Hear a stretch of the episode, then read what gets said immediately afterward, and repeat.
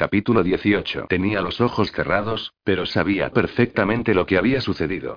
Sabía que sus pupilas se habían encogido para dilatarse acto seguido, para quedar tan abiertas como vulnerables. A la espera de una orden. El cerebro de Liam era un borrón de colores y luces. De repente me encontraba junto a un niño rubio con pelele, aferrado a la mano de una mujer. A continuación me apoyaba en el parachoques delantero de un coche antiguo, acompañado por un hombre de expresión bondadosa y brazos fuertes que señalaba el motor del coche. Luego vi la cara de un niño que salía despedida hacia atrás después de que yo le diera un puñetazo en la nariz, oí el rugido de aprobación del círculo de niños que se había formado a nuestro alrededor. Vi las piernas larguiruchas de Chups colgando del extremo de la litera superior, y luego me encontré justo delante de Black Betty, viendo cómo Zu montaba en el asiento de atrás, con aspecto frágil y famélico. Y luego me vi a mí. Me vi a mí con la luz del sol reflejada en el pelo oscuro, partiéndome de risa en el asiento del acompañante. No sabía que mi imagen fuera esa. No. No. No. No quiero ver. Le di un bofetón. El sonido resonó entre las ramas de los árboles. El dolor me abrazó la mano y se extendió rápidamente por el brazo hasta alcanzar el pecho. Oí también algo más, un chasquido, como un hueso seco partiéndose. Me tambaleé, como si hubiera sido él quien me había pegado a mí. Y casi deseaba que hubiera sido así, puesto que el dolor me habría distraído de la mareante sensación de aturdimiento que vino después. Caí presa del pánico. Por mis innumerables experiencias en Turmond sabía que la mejor manera de interrumpir una conexión era hacerlo despacio, con cuidado. Desenmarañar uno a uno los hilos invisibles que nos unían. ¿Qué fue exactamente lo que sucedió con Sam? Un movimiento equivocado y me retiré tan deprisa y tan enérgicamente de su cerebro que le arranqué con ello cualquier vestigio de mí. ¿No fue eso? ¿No fue eso? El dolor fue menguando a medida que me alejaba de él. Ruby. ¿Por qué siempre me ocurría aquello? ¿Por qué no podría contenerme aunque fuese solo por una vez? Liam me miraba. Me miraba a mí, no a través de mí. Me miraba fijamente, o quizá completamente perplejo. Me fijé en el cardenal que se le empezaba a formar en la mejilla. ¿Lo habría oído bien? ¿Mi nombre? ¿Qué demonios ha pasado? Soltó una media carcajada. Es como si acabara de pegarme el defensa de un equipo de fútbol. He resbalado, ¿y qué podía decir? Tenía la verdad en la punta de la lengua, a la espera, pero si Liam lo supiese, si supiese lo que acababa de hacerle, y ahí estaba yo, intentando ser valiente y todo ese rollo, presto a recogerte. Río entre dientes y buscó el árbol más cercano para apoyarse. Lección aprendida. La próxima vez te dejo caer, pequeña, porque, tío, pegas fuerte, lo siento, musité. Lo siento mucho, Liam dejó de reír. Verde, sabes que hablo en broma, ¿no? De verdad, hay que ser especial para que te tumbe la misma persona a la que intentas recoger. Además de recordarme algún que otro momento humillante de las clases de educación física en el colegio, estoy bien, sinceramente, ¿qué pasa? ¿Recuerdas de qué estábamos hablando? Oh, Dios mío, dijo, dándose de pronto cuenta de que yo seguía en el suelo. ¿Estás bien? No puedo creer que ni siquiera te lo haya preguntado, ¿te has hecho daño? Evité la mano que me tendía. Era demasiado pronto. Estoy bien, dije. Creo que deberíamos ir volviendo. No has apagado el motor de Betty. Mi voz sonó tranquila, pero por dentro me sentía como en medio de un desierto. Toda la esperanza que había brotado, que había crecido y se había expandido, que había dado sus frutos, se había secado en un solo instante. Había cometido un error, pero él no lo sabía. Los demás nunca se daban cuenta. No podía volver a pasar. Esta vez había tenido suerte. Él seguía acordándose de mí, aun cuando no recordara lo que yo había hecho, pero nada garantizaba que tuviera siempre esa misma suerte. Se acabó lo de tocarse. Se acabó lo de acariciarle el brazo, se acabó lo de un hombro que roza el hombro del otro. Se acabó lo de darle la mano, por cálida y acogedora que fuese. Solo eso era ya motivo suficiente para localizar al huidizo y suplicarle que me ayudara. Sí, ya dijo, asintiendo, pero no pasé por alto su entrecejo fruncido al volver a mirarme, ni el tremendo dolor en el pecho que sentí cuando pasó por mi lado y no extendió la mano para alcanzar la mía. Iniciamos el camino de regreso al monovolumen, yo cinco pasos por delante de él.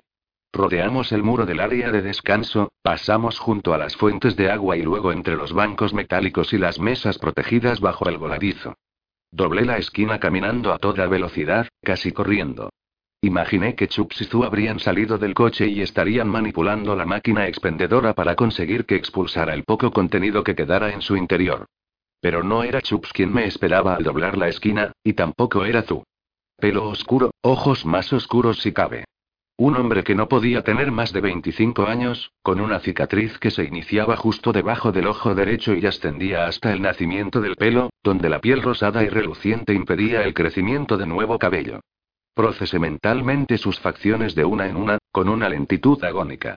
El hombre contrajo entonces el rostro y arrugó la nariz en un gesto de repugnancia. Lian gritó mi nombre, presa del pánico. Oí el ruido sordo de sus pasos sobre el cemento. Corre, deseaba gritarle. ¿Pero qué haces? Corre. Me volví de nuevo hacia el hombre el rastreador vestido con un arrugado cortavientos azul, justo a tiempo de ver la culata de su rifle a punto de golpearme el rostro, de borrar de un plumazo todos mis pensamientos. El dolor era atroz. Cerré los ojos y vi una luz blanca bajo los párpados. Estaba en el suelo, aunque no inconsciente. Cuando el hombre me tiró de la camiseta para intentar levantarme, moví la pierna y lo atrapé por los tobillos, haciéndolo tropezar. Se derrumbó en el suelo con un gruñido y el arma rodó hasta estamparse contra unas piedras. Pataleé hasta establecer contacto con algo sólido. Pero sabía que con eso no bastaba. Intenté incorporarme, pero el mundo giraba vertiginosamente a mi alrededor. La cabeza me palpitaba y sentí entonces que del ojo derecho supuraba un líquido caliente. Sangre. Noté el sabor, con la misma claridad que percibí un movimiento, y, acto seguido, vi que Liam levantaba al rastreador del suelo realizando un simple gesto con la mano.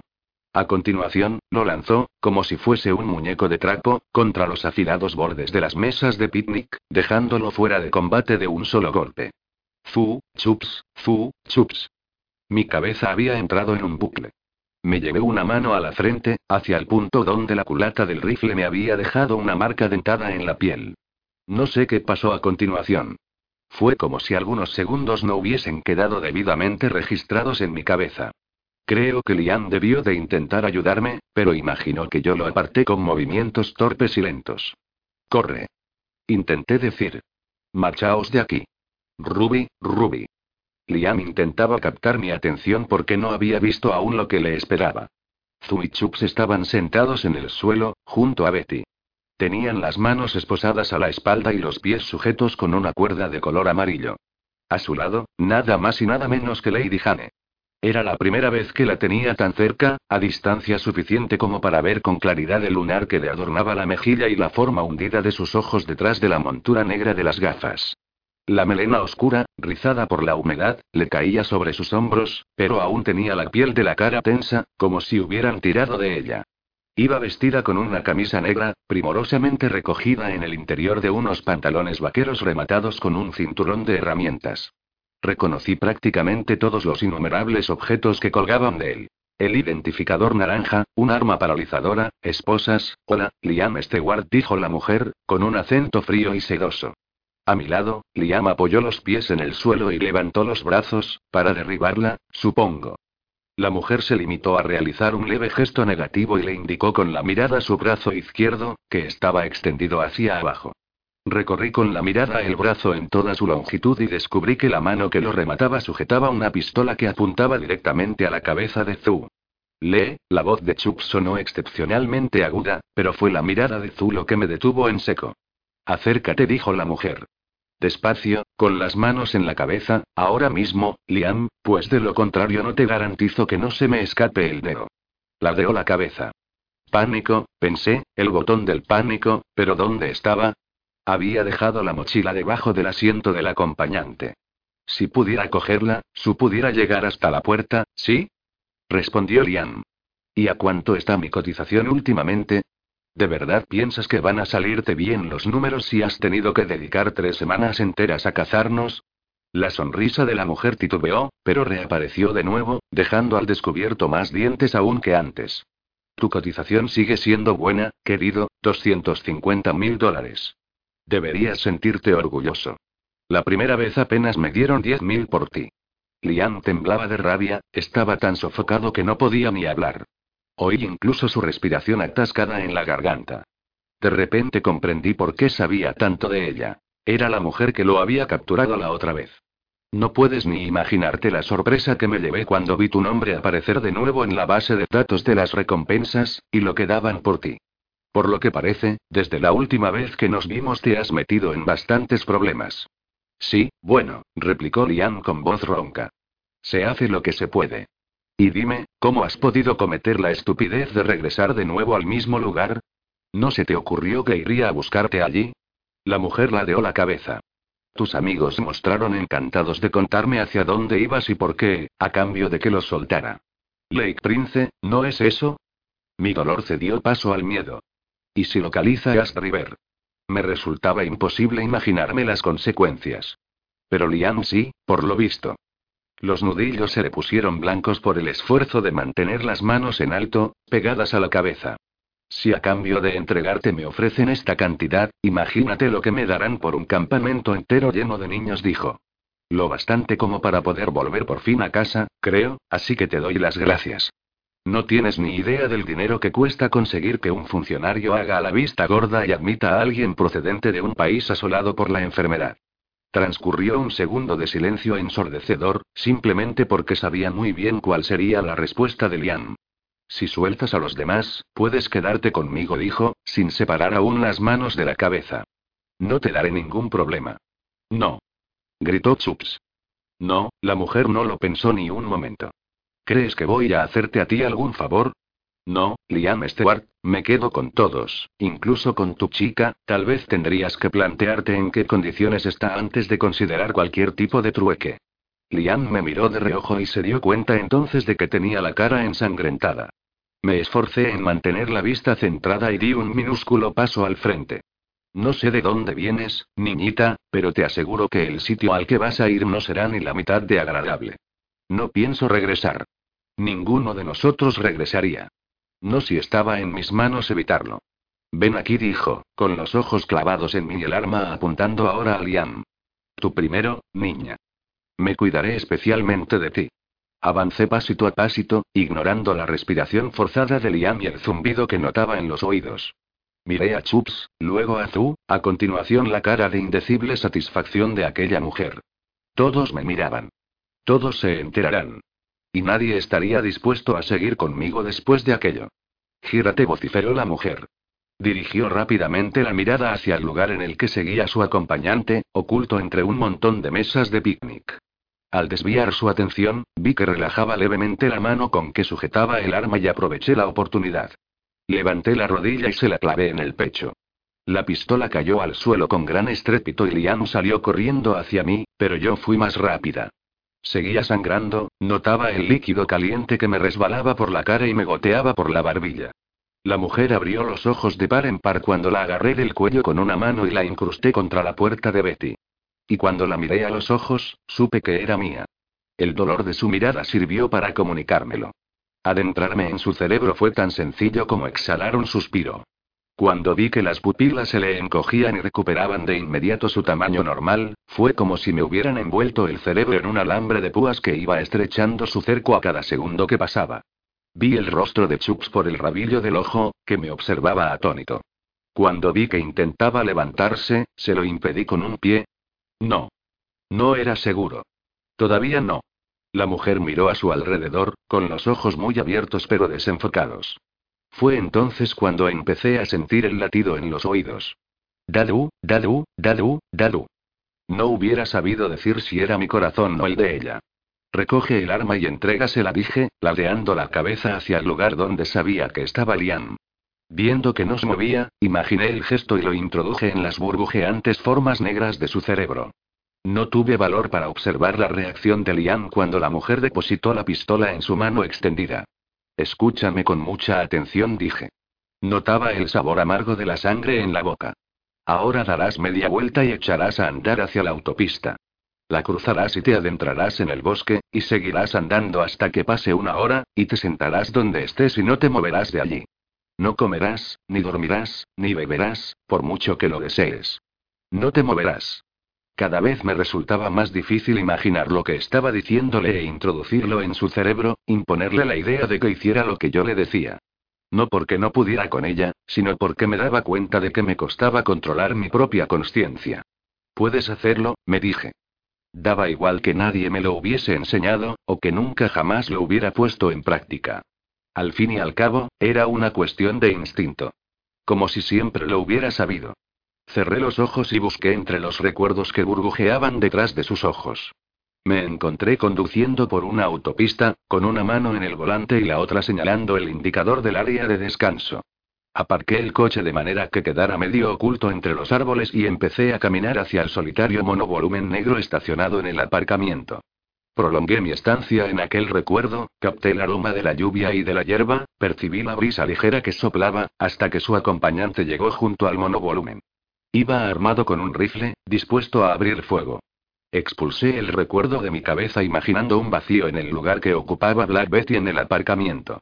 Retrocedí en sus recuerdos hasta encontrarme con los chicos del Walmart, con el secreto sobre Ash River que ellos le habían revelado. Las imágenes se diluyeron en rayos de luz, como gotas de lluvia que resbalan por el parabrisas de un coche. Y ahora, no recordarás nada de todo esto, ni a ninguno de nosotros. No recordaré nada de esto, repitió ella como un loro, como si la idea fuese suya y acabara de ocurrírsele. La solté, pero mi dolor seguía allí. Ella consiguió enfocar un poco la mirada. El dolor seguía allí. Dio media vuelta y echó a andar hacia la autopista desierta. El dolor seguía allí. No, iba al peor. Me brotó de la sien una gota de sudor que fue cayendo lentamente. Estaba empapada. Tenía el pelo pegado a la cabeza. La camiseta se había convertido en una segunda piel. Me agaché. Si acababa desmayándome, cuanto más cerca del suelo estuviera, mejor. Dios, no quiero desmayarme. No te desmayes. No. Te. Desmayes. Oí que Lian decía algo. Uno de sus pies entró entonces en mi campo visual y me aparté. No, empecé a decir.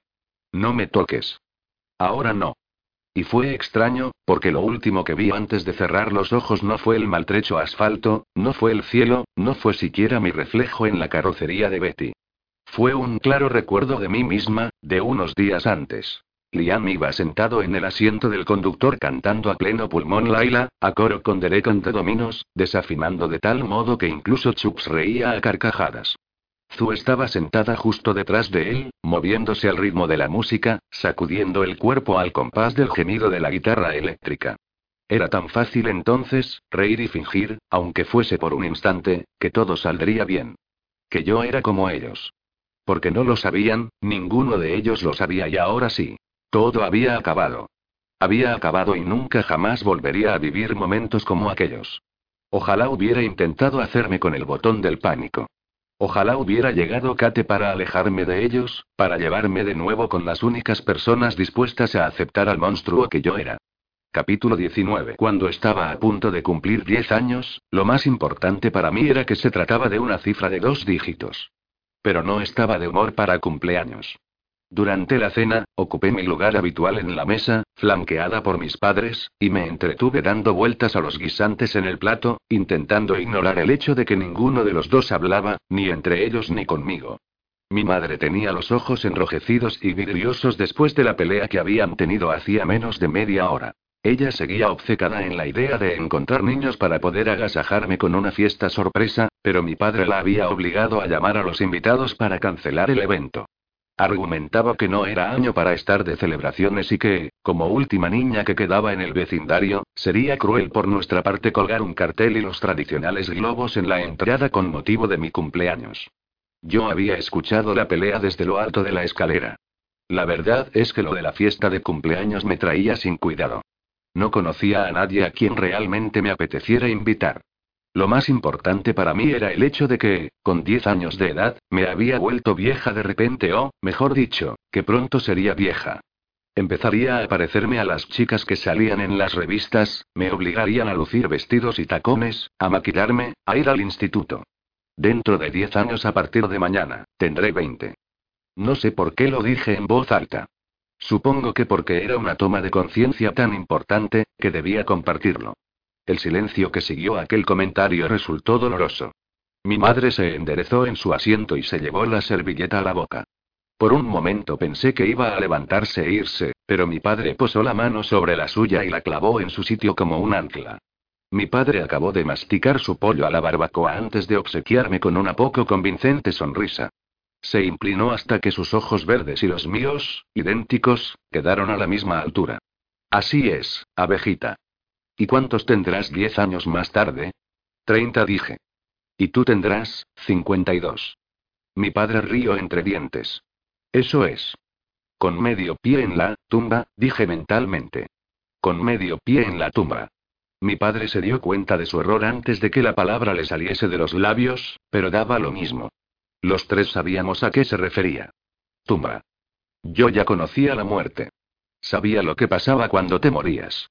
En el colegio, habían hecho venir especialistas para hablar con los pocos niños que habían vuelto de las vacaciones. La que asignaron a nuestra aula, la señorita Finch, realizó su presentación dos semanas antes de Navidad, vestida con un jersey de cuello alto de color rosa fucsia y unas gafas que le ocupaban media cara. Lo escribió todo en la pizarra, con gruesas mayúsculas. La muerte no es lo mismo que el sueño. Le sucede a todo el mundo. Puede producirse en cualquier momento. Nadie regresa de la muerte. Cuando la gente muere, nos explicó, deja de respirar. Los muertos no tienen que comer, ya no hablan, ni piensan, ni nos echan de menos de la manera que nosotros los echamos a ellos de menos. No se despiertan, jamás. Nos dio un montón de ejemplos, como si fuéramos tontos o demasiado pequeños para entenderlo, como si los seis que quedábamos allí no hubiéramos visto cómo la luz de gracia se apagaba para siempre. Las flores muertas, la señorita Finch señaló el ramo de flores marchitas que había sobre la mesa de la profesora, no crecen ni vuelven a florecer. Horas de rollo. Horas preguntándonos, ¿lo habéis entendido? Pero pese a todas sus respuestas, nunca respondió a la única pregunta que a mí me habría gustado formular. ¿Qué se siente? Mi padre levantó la cabeza de repente. ¿Qué qué se siente? Miré el plato. Al morir. ¿Se siente algo? Sé que no es lo mismo en todos los casos, y que dejas de respirar y el corazón de latir, pero ¿qué se siente? Ruby. Gritó horrorizada mi madre. No pasa nada si duele, dije, pero sigues dentro de tu cuerpo cuando todo deja de funcionar. ¿Sabes que te has muerto? Ruby. Mi padre hundió las pobladas cejas a la vez que dejaba caer los hombros. Bueno, no te atreverás, dijo mi madre, sirviéndose de la mano que tenía libre para intentar apartar de sus temblorosos dedos la mano grande de mi padre. Jacob, no te atreverás, yo mantuve las manos cerradas en un puño bajo la mesa, intentando no mirar la cara de mi madre, que había pasado de un rubor intenso a una palidez impresionante. Nadie, empezó a decir mi padre. Nadie lo sabe, cariño. No puedo darte una respuesta. Es algo que descubriremos cuando llegue nuestro momento. Supongo que probablemente depende de, para. Dijo mi madre, dando un palmetazo sobre la mesa con la mano libre. Los platos saltaron al ritmo del palmetazo. Ruby, sube a tu habitación. Tranquilízate, le dijo mi padre muy serio. Es un asunto importante del que se debe hablar. No lo es. En absoluto. ¿Cómo te atreves? Primero cancelas la fiesta, y cuando te digo, se puso rígida bajo la mano de mi padre. Y vi, boquiabierta, cómo cogía su vaso de agua y se lo lanzaba hacia él. Al tratar de esquivarlo, mi padre levantó la mano, el tiempo suficiente para que ella se soltara y se levantara de la mesa. La silla cayó con gran estrépito al suelo un segundo después de que el vaso se estampara contra la pared, justo detrás de la cabeza de mi padre. Grité, no quería, pero se me escapó el grito. Mi madre vino hacia mí, me agarró por el codo y me obligó a levantarme, arrastrando el mantel conmigo. Para allá. Oí que decía mi padre. Para. Tenemos que hablar con ella sobre este tema. Han dicho los médicos que debemos prepararla. Me haces daño, logré decir. El sonido de mi voz sorprendió a mi madre, que bajó la vista al darse cuenta de que me estaba clavando las uñas en el antebrazo. Dios mío, dijo, pero yo ya estaba en el pasillo, volando escaleras arriba, cerrando de un portazo la puerta de mi habitación y corriendo después el pestillo para aislarme de los gritos de mis padres. Me sumergí bajo el herredón morado de la cama, arrojando antes al suelo mis siempre bien ordenados animales de peluche. Ni siquiera me tomé la molestia de cambiarme la ropa que llevaba del colegio, ni de apagar la luz. No lo hice hasta que estuve segura de que habían entrado en la cocina y estaban algo más lejos de mí. Una hora más tarde, mientras aún respiraba el aire cargado de debajo del edredón y escuchaba el ronroneo del conducto de la ventilación, pensé en otra cosa importante que llevaba implícito el hecho de cumplir diez años. Grace tenía diez años. También Frankie, y Peter, y Mario, y Ramona. La mitad de mi clase tenía 10 años, la mitad que no había regresado al colegio después de Navidad. Diez años es la edad en que comúnmente se manifiesta la niña, había oído decir a un locutor, aunque el mal puede afectar a cualquier niño en una edad comprendida entre los 8 y los 14 años. Estiré las piernas y pegué los brazos a los costados. Contuve la respiración y cerré los ojos, manteniéndome lo más quieta posible. Muerta. La señorita Finch lo había descrito como una serie de paradas inútiles. Separan los pulmones. No te mueves. Separa el corazón. No duermes. Pero no me daba la impresión de que fuera tan sencillo. Cuando muere un ser querido, no vuelve a despertarse, nos había dicho. No hay regresos ni segundas oportunidades. Desearíamos que regresaran, pero es importante que comprendáis que no pueden, y que no lo harán. Las lágrimas me empezaron a rodar por las mejillas, a mojarme las orejas y el pelo. Me puse de lado, aplasté la cara contra la almohada para intentar no escuchar los gritos que seguían abajo. ¿Subirían a mi habitación para reñirme? Había oído pasos en las escaleras un par de veces, y luego la voz de mi padre ascendiendo, atronadora y terrible, vociferando palabras que ni me gustaban ni comprendía. Mi madre chillaba como si la hubiesen destripado.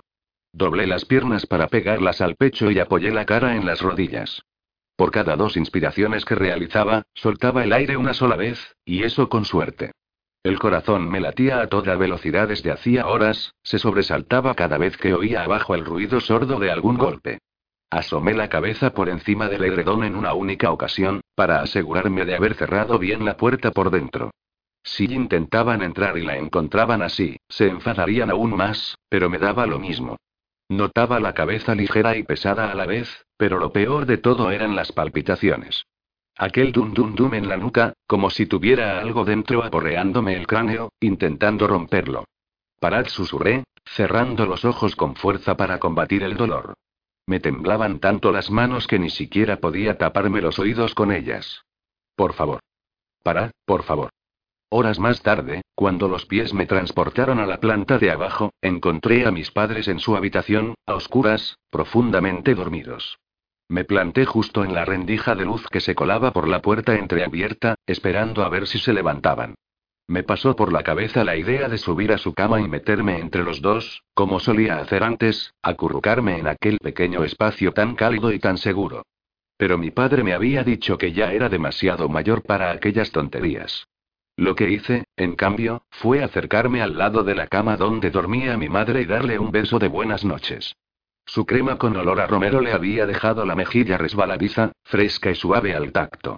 En el instante en que acerqué los labios, me aparté de un respingo, percibí un destello blanco que me abrasaba los párpados. Por un extraño segundo, la imagen de mi propia cara se había antepuesto a una serie de pensamientos entremezclados y había desaparecido enseguida, como una fotografía al hundirse en aguas muy oscuras. Debió de moverse la manta y eso me había sobresaltado, y el susto me había ascendido hasta el cerebro, dejándolo en blanco por un segundo. Ella no debió de notar nada, puesto que no se despertó. Tampoco mi padre, ni siquiera cuando con él me pasó otra vez aquella cosa extraña.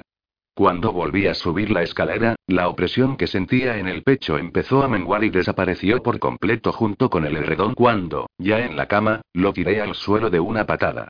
El tremendo dolor de cabeza aflojó también y me quedé con la sensación de tener el depósito completamente vacío. Tuve que cerrar los ojos para no ver cómo mi habitación se movía de un lado a otro en la oscuridad. Y se hizo de día. La alarma del despertador sonó a las 7 en punto, poniendo en funcionamiento la radio, justo cuando empezaba a sonar God Yellow Road, de Elton John. Recuerdo que me senté en la cama, más sorprendida que otra cosa. Me toqué la cara y el pecho. La habitación, aún con las cortinas corridas, estaba muy iluminada para ser tan temprano, y el dolor de cabeza enseñó de nuevo las uñas en cuestión de pocos minutos. Rodé por la cama y caí al suelo, al tiempo que notaba el estómago revuelto. Esperé a que los puntitos negros dejaran de flotar ante los ojos e intenté tragar saliva para humedecer la garganta. Conocía la sensación, conocía el significado de aquellos retortijones en el vientre. Estaba enfermo. Estaba enferma el día de mi cumpleaños. Me incorporé, me puse el pijama de Batman de camino hacia la puerta. Si mi madre se enteraba de que había dormido con mi preciosa camisa, se enfadaría aún más conmigo. La camisa estaba arrugada y empapada de sudor, aún a pesar del frío que empañaba la ventana del dormitorio. A lo mejor, mi madre se sentía mal por lo sucedido anoche y me dejaba quedarme en casa para demostrarme lo mucho que lo sentía. No había siquiera llegado a los pies de la escalera cuando vislumbré ya el caos en que estaba sumida la sala de estar. Desde el descansillo parecía como si hubiese entrado una manada de animales y hubiese celebrado una jornada de maniobras tirándose cojines, volcando un sillón y destrozando absolutamente todos los portavelas de cristal que había sobre la mesita de centro, que estaba asimismo rajada. Las fotografías de la repisa de la chimenea estaban en el suelo, así como los retratos escolares que mi madre tenía sobre la mesita contigua al sofá. Y también los libros. A docenas. Durante su ataque de rabia, mi madre había vaciado la biblioteca. Los libros cubrían el suelo como un montón de caramelos de todos los colores del arco iris. Pero por espantoso que fuera el aspecto del salón, no me entraron ganas de vomitar hasta que llegué al último escalón y olía a bacon, no a panqueques. En la familia no éramos muy de tradiciones, pero los panqueques de chocolate para los cumpleaños era una de las pocas que conservábamos, la única que prácticamente nunca pasábamos por alto. Hacía ya tres años que mis padres se olvidaban de dejar leche y galletas para Santa Claus, habían acabado también olvidando el pacto de que todos los fines de semana del 4 de julio iríamos de acampada e incluso, de vez en cuando, se olvidaban de celebrar el día de San Patricio. Pero olvidarse de los panqueques el día de mi cumpleaños, a lo mejor es que estaba tan enfadada conmigo que había decidido no prepararlos. A lo mejor me odiaba después de lo que le había dicho la noche anterior. Cuando entré en la cocina, mi madre estaba de espaldas a mí, tapándome el sol que entraba por la ventana de encima del fregadero. Llevaba el pelo oscuro recogido en un moño suelto que reposaba sobre el cuello de su bata roja. Yo tenía otra igual. Mi padre nos las había comprado el mes antes, por Navidad. Rojo rubí para mi rubí, había dicho. Mi madre canturreaba para sus adentros, mientras con una mano giraba el bacon en la sartén y con la otra sostenía un periódico doblado. Fuera cual fuese la canción que tenía metida en la cabeza, era animada, alegre, y por un instante pensé que las estrellas se habían alineado correctamente en mi honor. Había superado lo de anoche. Me dejaría quedarme en casa. Después de meses enfadada e inquieta por cualquier menudencia, volvía a estar feliz. Mamá. Y repetí, más fuerte. Mamá. Se giró tan rápidamente que chocó con el mango de la sartén que tenía en los fogones y a punto estuvo de quemar el periódico con el fuego. Vi que corría a tocar los mandos de la cocina hasta que el olor a gas desapareció. No me encuentro bien. ¿Puedo quedarme en casa? No hubo respuesta, ni siquiera pestañeó. Movió la mandíbula, como si estuviese masticando, pero tuve que acercarme hasta la mesa y tomar asiento para oírla por fin hablar. ¿Cómo, cómo has entrado aquí? Tengo mucho dolor de cabeza y me duele el estómago, le expliqué, poniendo los codos sobre la mesa. Sabía que odiaba que fuese una quejica, pero no hasta el punto de acercarse y agarrarme por el brazo. Te he preguntado cómo has entrado aquí, joven. ¿Cómo te llamas? Su voz sonaba extraña. ¿Dónde vives? Cuanto más tardaba yo en responder, más me apretaba ella el brazo. Tenía que ser una broma, ¿no? ¿Estaría también ella enferma? A veces, la medicación para el resfriado le provocaba efectos secundarios graciosos. Graciosos, claro. No aterradores. ¿Puedes decirme cómo te llamas? insistió. ¡Ay! Grité, tratando de soltarme. ¿Qué te pasa, mamá? Tiró de mí para apartarme de la mesa y me obligó a levantarme. ¿Dónde están tus padres? ¿Cómo has entrado en esta casa? Noté una fuerte opresión en el pecho, como si fuera a reventarme. Mamá, mami, ¿por qué? Calla, dijo entre dientes. Deja ya de llamarme eso. ¿Pero qué? Creo que debí intentar decir algo más, pero ella me arrastró para llevarme hasta la puerta que daba al garaje. Resbalé sobre la madera con los pies descalzos y me abrasé la piel. Pepe, ¿pero qué te pasa? Grité. Intenté soltarme, pero mi madre ni siquiera me miraba. No lo hizo hasta que llegamos a la puerta del garaje y me aplastó la espalda contra ella. Podemos hacerlo a las buenas o a las malas. Sé que estás confusa, pero te prometo que no soy tu madre.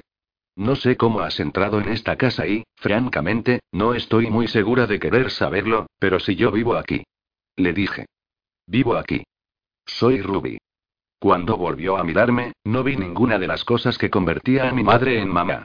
Las arruguillas que se le formaban alrededor de los ojos cuando sonreía se habían alisado y tenía la mandíbula tensa, preparada para lo que quisiera decir a continuación. Cuando me miró, no me vio a mí. Yo no era invisible, pero no era Ruby. Mamá. Rompí a llorar. Lo siento, no quería portarme mal. Lo siento, lo siento.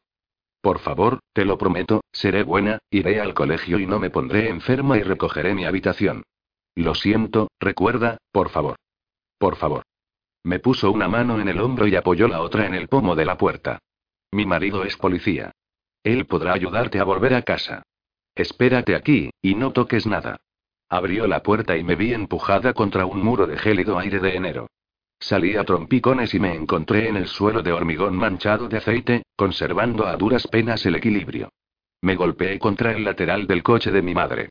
Oí la puerta cerrarse con fuerza a mis espaldas y el ruido de la llave al girar en la cerradura.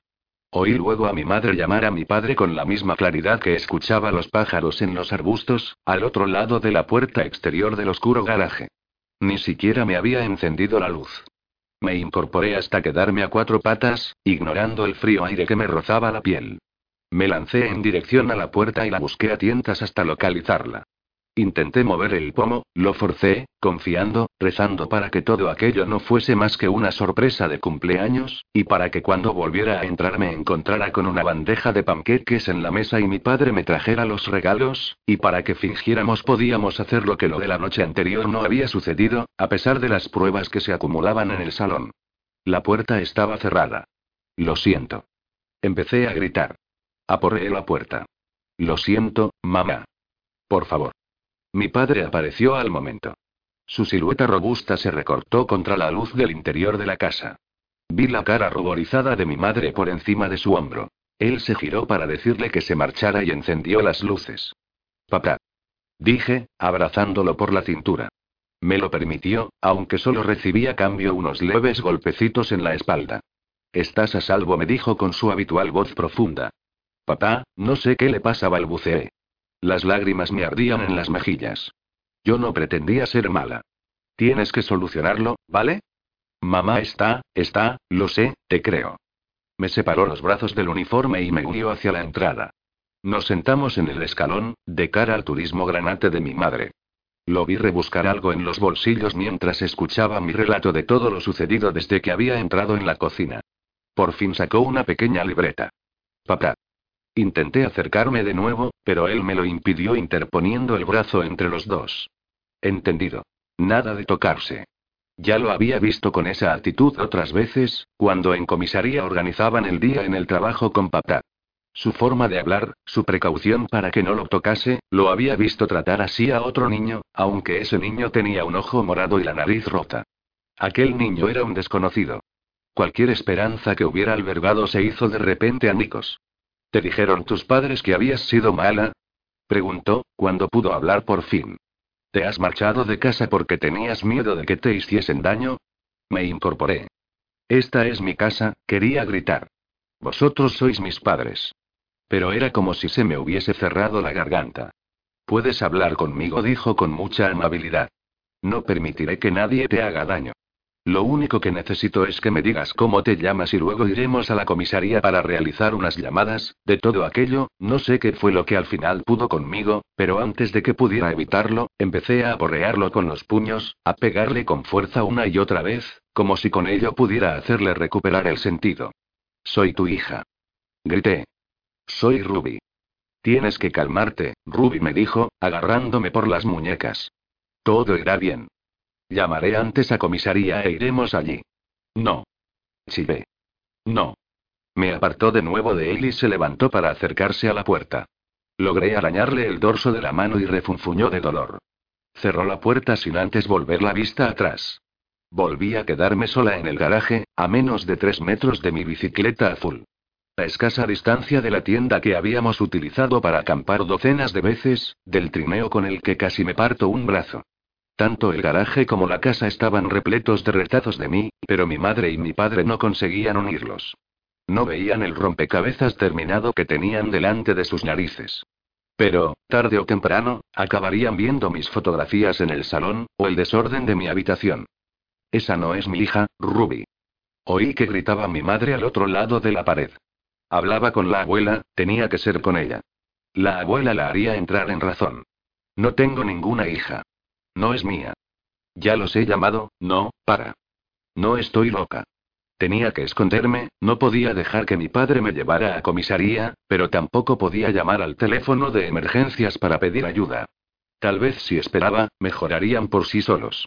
Me escurrí entre el coche de mi madre y la pared y corrí hacia los baúles de almacenamiento que había en el otro lado del garaje.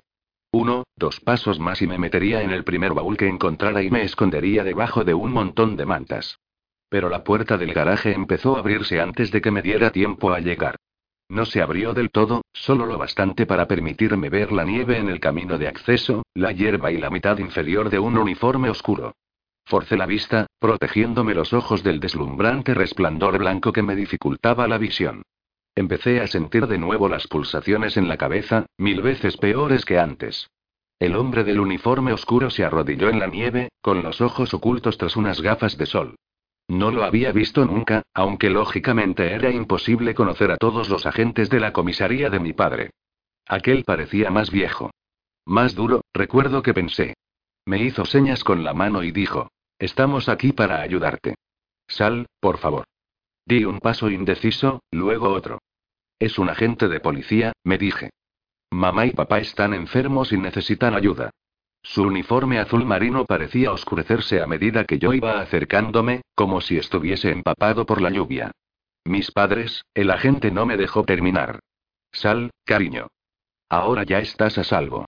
Cuando pisé la nieve con los pies descalzos y el hombre me tiró del pelo para obligarme a pasar por debajo de la puerta entreabierta, caí en la cuenta de que el uniforme era negro.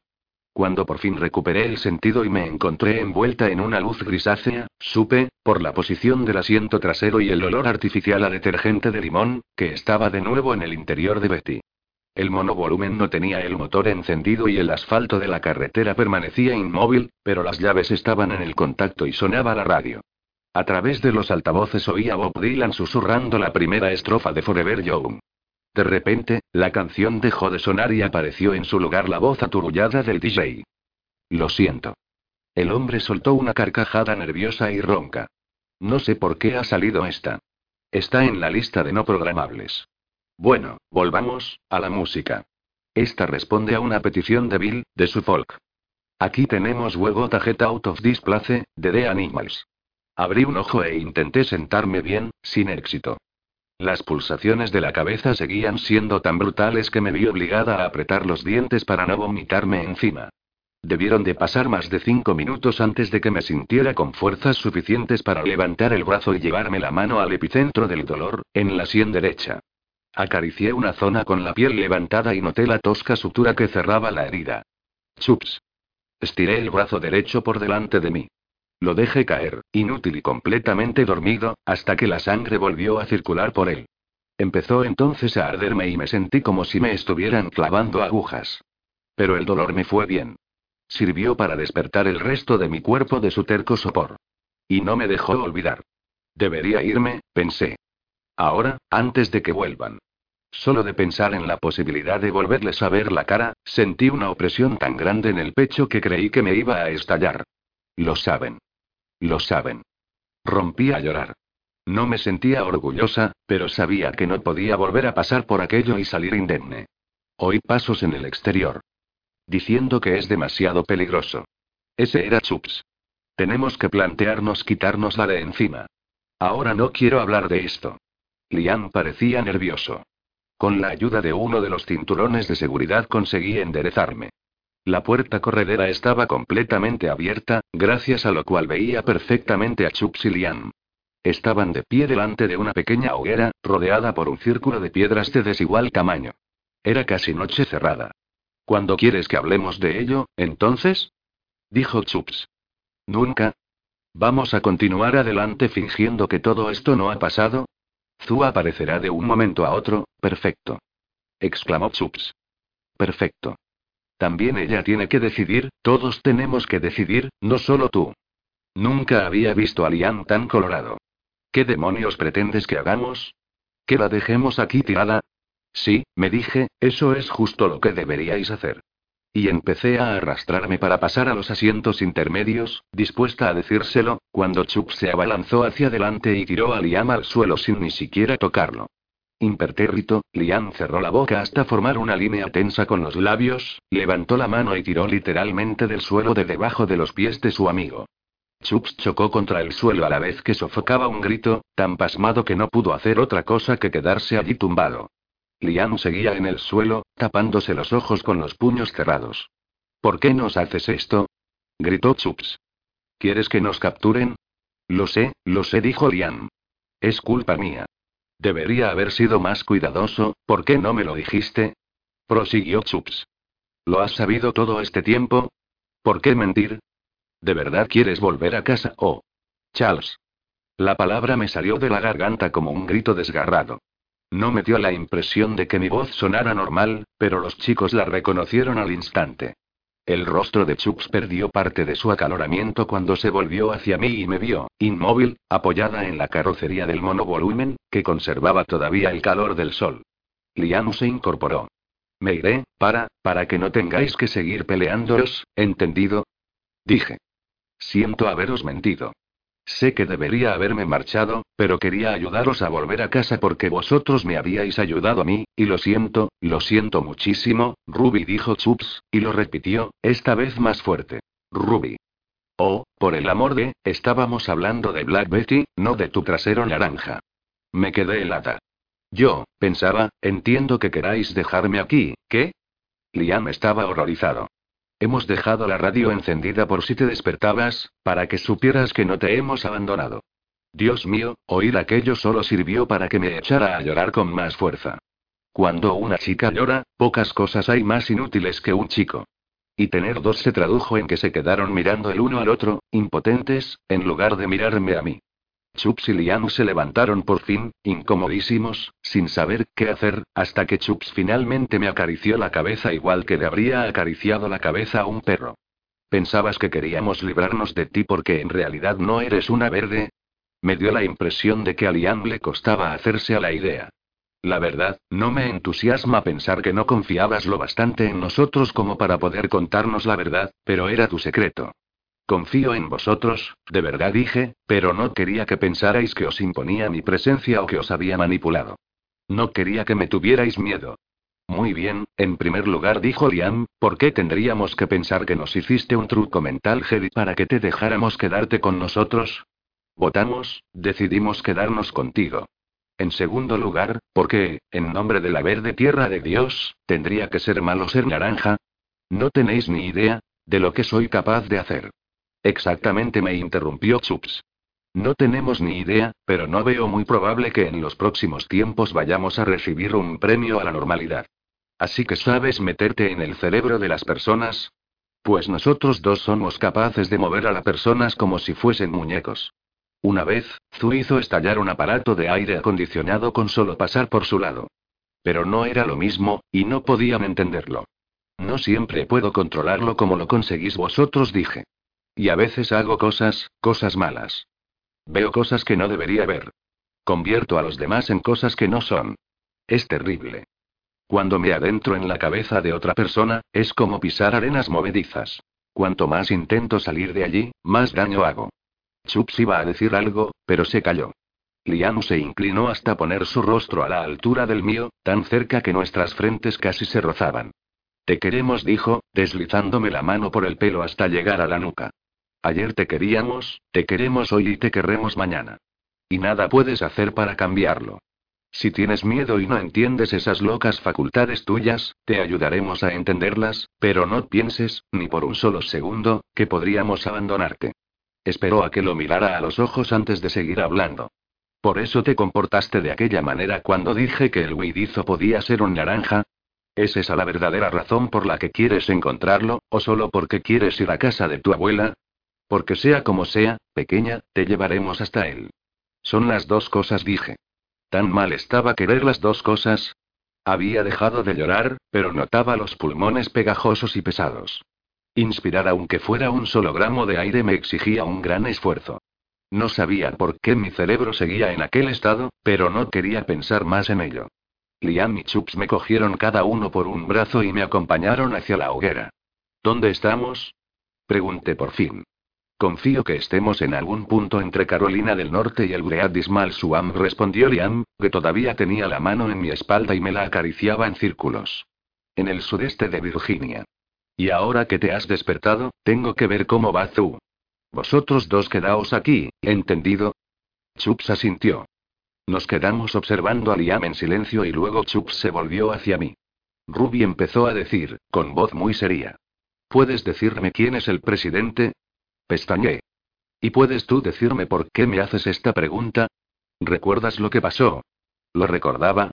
Era un recuerdo nebuloso y distorsionado, como si estuviera contemplando el sueño de otra persona. Un hombre enfadado dije. Un rifle. La cabeza de Ruby. Ay. Vale ya, hablo en serio. Hice una mueca de dolor al tocarme la sutura de la frente. ¿Puedes bajar la voz? Tengo la cabeza a punto de estallar.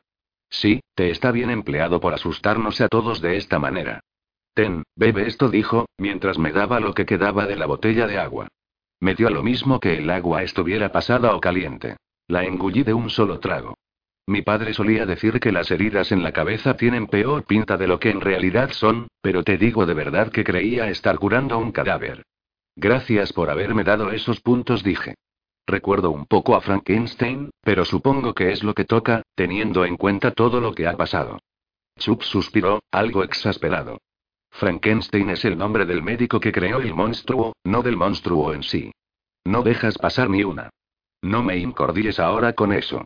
Eres tú la que no sabe de literatura clásica. Es gracioso, no creo que ese lo tuvieran en la biblioteca de Turmont. No era mi intención pronunciar el comentario de forma tan brusca, pero no era una experiencia agradable que alguien te recordase que tu nivel de conocimientos era equivalente al de un niño de 10 años. Tuvo la decencia de poner cara de compungido y exhaló un prolongado suspiro. Anda, tómatelo con calma, ¿de acuerdo? El corazón se me acabará resintiendo con tanto estrés. Durante todo aquel rato, mientras Chups y Liam intentaban tranquilizarme, no podía dejar de dar vueltas a la conversación que había oído por casualidad. Comprendía, por muy horroroso que fuera, la necesidad de prescindir de Betty. Los de las FEP y los rastreadores conocían ya su existencia. Pero sus palabras contenían algo más, algo más que los enfrentaba. Tenía la sensación de saber qué era, pero no podía preguntárselo a Liam. Quería la verdad, no una versión edulcorada de la misma. Necesitaba darme un baño de realidad. Y la respuesta solo podía darme la Chups. Pero dudé, porque a sus pies, en el suelo entre nosotros, estaba el ejemplar de la colina de Watership de Chups. Y no podía dejar de pensar en aquella frase, la que me había hecho enfadar tanto la primera vez que leí el libro siendo una niña. Los conejos necesitan dignidad y, por encima de todo, la voluntad de aceptar su destino. En el libro, los conejos se habían tropezado con aquella colina, aquella comunidad que aceptaba regalos en forma de comida de los humanos a cambio de que los humanos mataran a algunos de ellos. Los conejos habían dejado de luchar contra el sistema, porque les resultaba más fácil aceptar aquella pérdida de libertad, olvidar cómo era todo antes de quedar encerrados detrás de una valla, y lo preferían a vivir en libertad luchando a diario por encontrar alimento y cobijo. Habían decidido que la pérdida de algunos de los suyos compensaba la comodidad temporal de muchos. ¿Será siempre así? Pregunté, doblando las rodillas contra el pecho y apoyando la cara en ellas.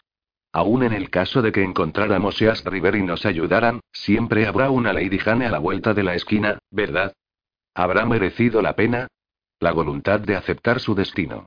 En nuestro caso, ese destino era no volver a ver nunca a nuestras familias. Ser siempre acosados y perseguidos hasta el último rincón oscuro de tierra a donde intentáramos escondernos. Algo había que hacer, no podíamos vivir de aquella manera. No estábamos hechos para eso. Chups me apoyó una mano en la nuca, pero tardó un buen rato en poner en orden sus pensamientos. Es posible que nunca llegue a cambiar nada, dijo. Pero ¿no te gustaría estar presente por si acaso cambia? No sé si fue el humo de la hoguera lo que me tranquilizó, o la repentina reaparición de Zhu, que venía de inspeccionar las instalaciones de un campamento cercano para asegurarse de que no había nadie. Mientras me abrazaba por la cintura, los chicos empezaron a reunir todas las provisiones que quedaban en Betty. De modo que así es como encontraste la pista, dijo Liam. ¿Viste un recuerdo de ello? Asentí. Ahora no parece tan impresionante, ¿verdad? No, no, no quería decir eso, dijo Liam, y añadió rápidamente. es simplemente que trato de imaginarme cómo sería el interior de la cabeza de ese niño, y lo mejor que se me ocurre es un cenagal lleno de cocodrilos. Debe de haber sido terrible. No tan terrible como introducirme en la cabeza de alguien que me gusta, reconocí. ¿Lo has hecho? Preguntó Chups después de casi diez minutos de silencio. Liam estaba ocupado mirando si podía servirse de la llave de Betty para hacer palanca y abrir los botes de fruta y de sopa. ¿Si he hecho el qué? ¿Te has metido alguna vez en la cabeza de alguno de nosotros? Preguntó por fin. Su forma de decírmelo me recordó la de un niño que pregunta el final del cuento al irse a dormir. Con ansiedad. Resultaba sorprendente que en todas las pesadillas que había tenido sobre lo que ocurriría cuando descubrieran la verdad, siempre había imaginado que Chups era el que peor se lo tomaba. Pues claro que está en nuestra cabeza, dijo Liam, esforzándose por abrir la tapa del bote. Ruby es ahora uno de los nuestros. No me refería a eso, protestó Chups. Solo quiero saber cómo funciona. Nunca había conocido a un naranja. En Caledonia no había. Y seguramente era así porque el gobierno los eliminó a todos, dije, dejando caer las manos sobre el regazo. Al menos, eso fue lo que pasó con ellos en Turmont. Liam levantó la cabeza, alarmado. ¿A qué te refieres? Durante los dos o tres primeros años de mi estancia allí, había chicos de todos los colores, incluso rojos y naranjas les conté, pero, nadie sabe muy bien por qué o cómo sucedió todo. Algunos decían que se los habían llevado porque causaban muchos problemas, pero corrían también rumores de que los habían trasladado a otro campamento, un lugar nuevo donde poder hacerles más pruebas. Una mañana, nos despertamos y todos los rojos, naranjas y amarillos ya no estaban. Pensarlo en ese momento me resultaba prácticamente tan aterrador como la sensación que me había embargado entonces. ¿Y qué pasó contigo? preguntó Chups. ¿Cómo lo hiciste para que no se te llevaran? Me hice pasar por verde desde un buen principio, dije. Vi que los de las FED tenían mucho miedo de los naranjas y engañé al científico que me hizo la prueba de clasificación. Me costó mucho continuar. Aquellos niños eran, eran muy conflictivos. A lo mejor ya eran así antes de poseer sus facultades, o se odiaban a sí mismos por tenerlas, pero la verdad es que hacían cosas horribles. ¿Cómo qué? insistió Chups. Dios, no podía ni hablar de ello. Físicamente me resultaba imposible hablar. No quería hablar sobre los centenares de juegos mentales que les había visto practicar con los soldados de las FEC. No quería hablar sobre el recuerdo de tener que fregar el suelo de la cantina después de que un naranja le ordenara a un soldado de las FEC que abriese fuego contra todos los demás soldados que hubiera allí. El estómago me dio un vuelco tan violento que percibí incluso el sabor amargo y metálico de la sangre. Podía olerlo. Recordaba perfectamente bajo las uñas la dolorosa sensación de restregar el suelo hasta dejarlo impoluto. Chups abrió la boca, dispuesto a hablar, pero Liam levantó una mano para acallarlo. Lo único que sabía era que tenía que protegerme a mí misma. Y era verdad, porque a mí también me daban mucho miedo los naranjas. Tenían algo muy malo. Teníamos. Era aquel parloteo constante, el torrente de sentimientos y pensamientos de los demás, supongo. Al final uno aprendía a bloquearlo en parte, construía un frágil muro entre su cerebro y el de los demás, pero no antes de que los pensamientos venenosos de alguien hubieran entrado allí y mancillado los suyos. Lo sabía que pasaban tanto tiempo fuera de su propio cerebro, que cuando por fin regresaban eran incapaces de hacerlo funcionar correctamente. Así que ya veis, dije finalmente, habéis cometido un error permitiendo que me quede con vosotros. Zu negó con la cabeza, afligida por mi sugerencia. Chups se rascó los ojos para disimular. Solo Lian tuvo valor para mirarme a la cara. Y su mirada no era de repugnancia, ni de miedo, ni de ninguna de las miles de emociones desagradables que tenía todo el derecho a sentir. Era solo de comprensión. Intenta imaginarte dónde estaríamos sin ti, cariño dijo en voz baja, y entonces tal vez comprendas la suerte que hemos tenido. Capítulo 20. Aquella noche dormimos en el monovolumen, estirados en los distintos asientos. Le dejé a el de atrás y yo me instalé en el de delante, al lado de Liam. Me sentía incómoda e inmersa en aquel silencio y me costó conciliar el sueño, aún reclamándolo con todas mis fuerzas.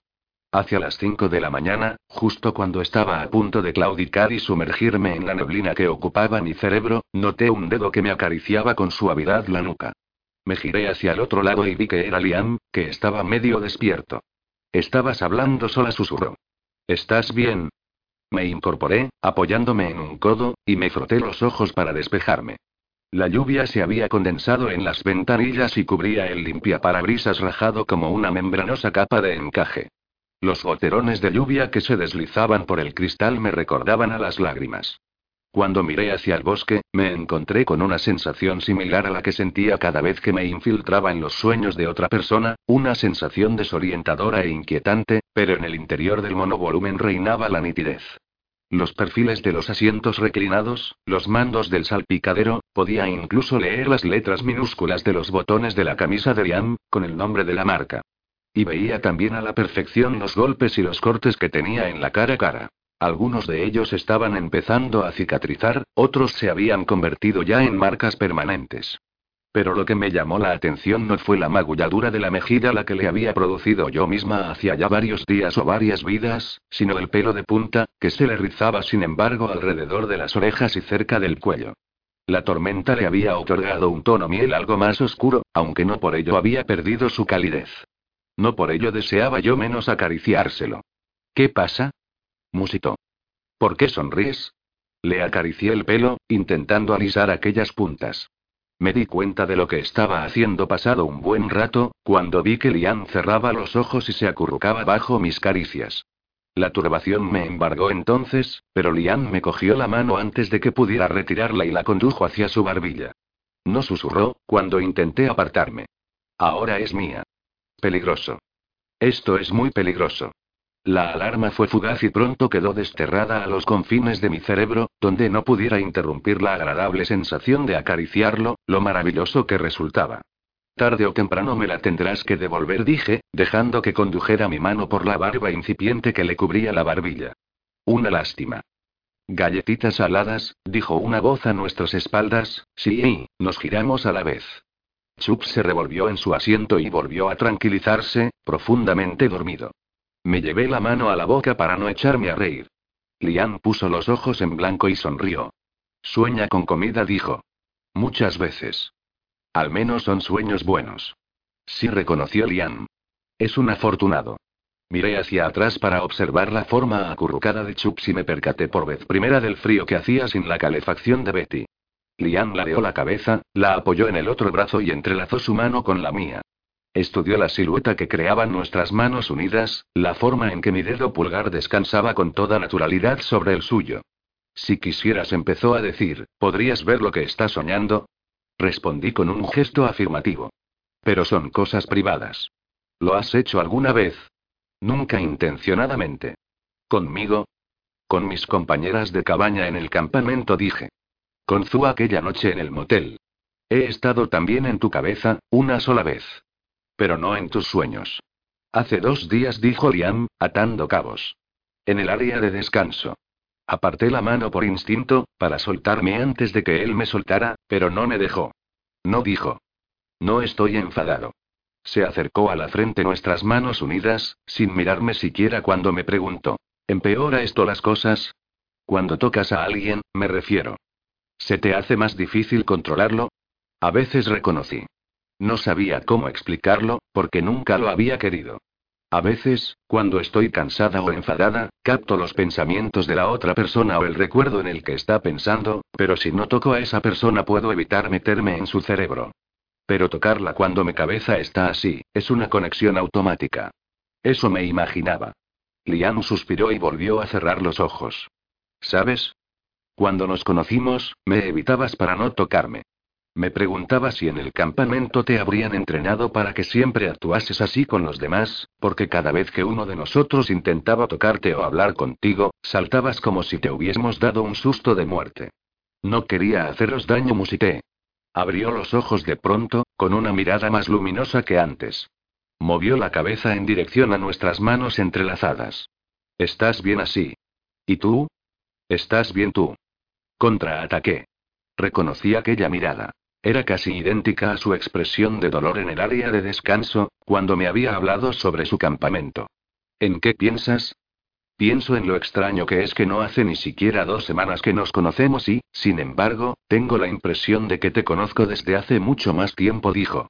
Y pienso que resulta frustrante tener la sensación de que conozco muy bien determinadas partes de ti, pero que otras, ni siquiera sé nada de tu vida antes del campamento.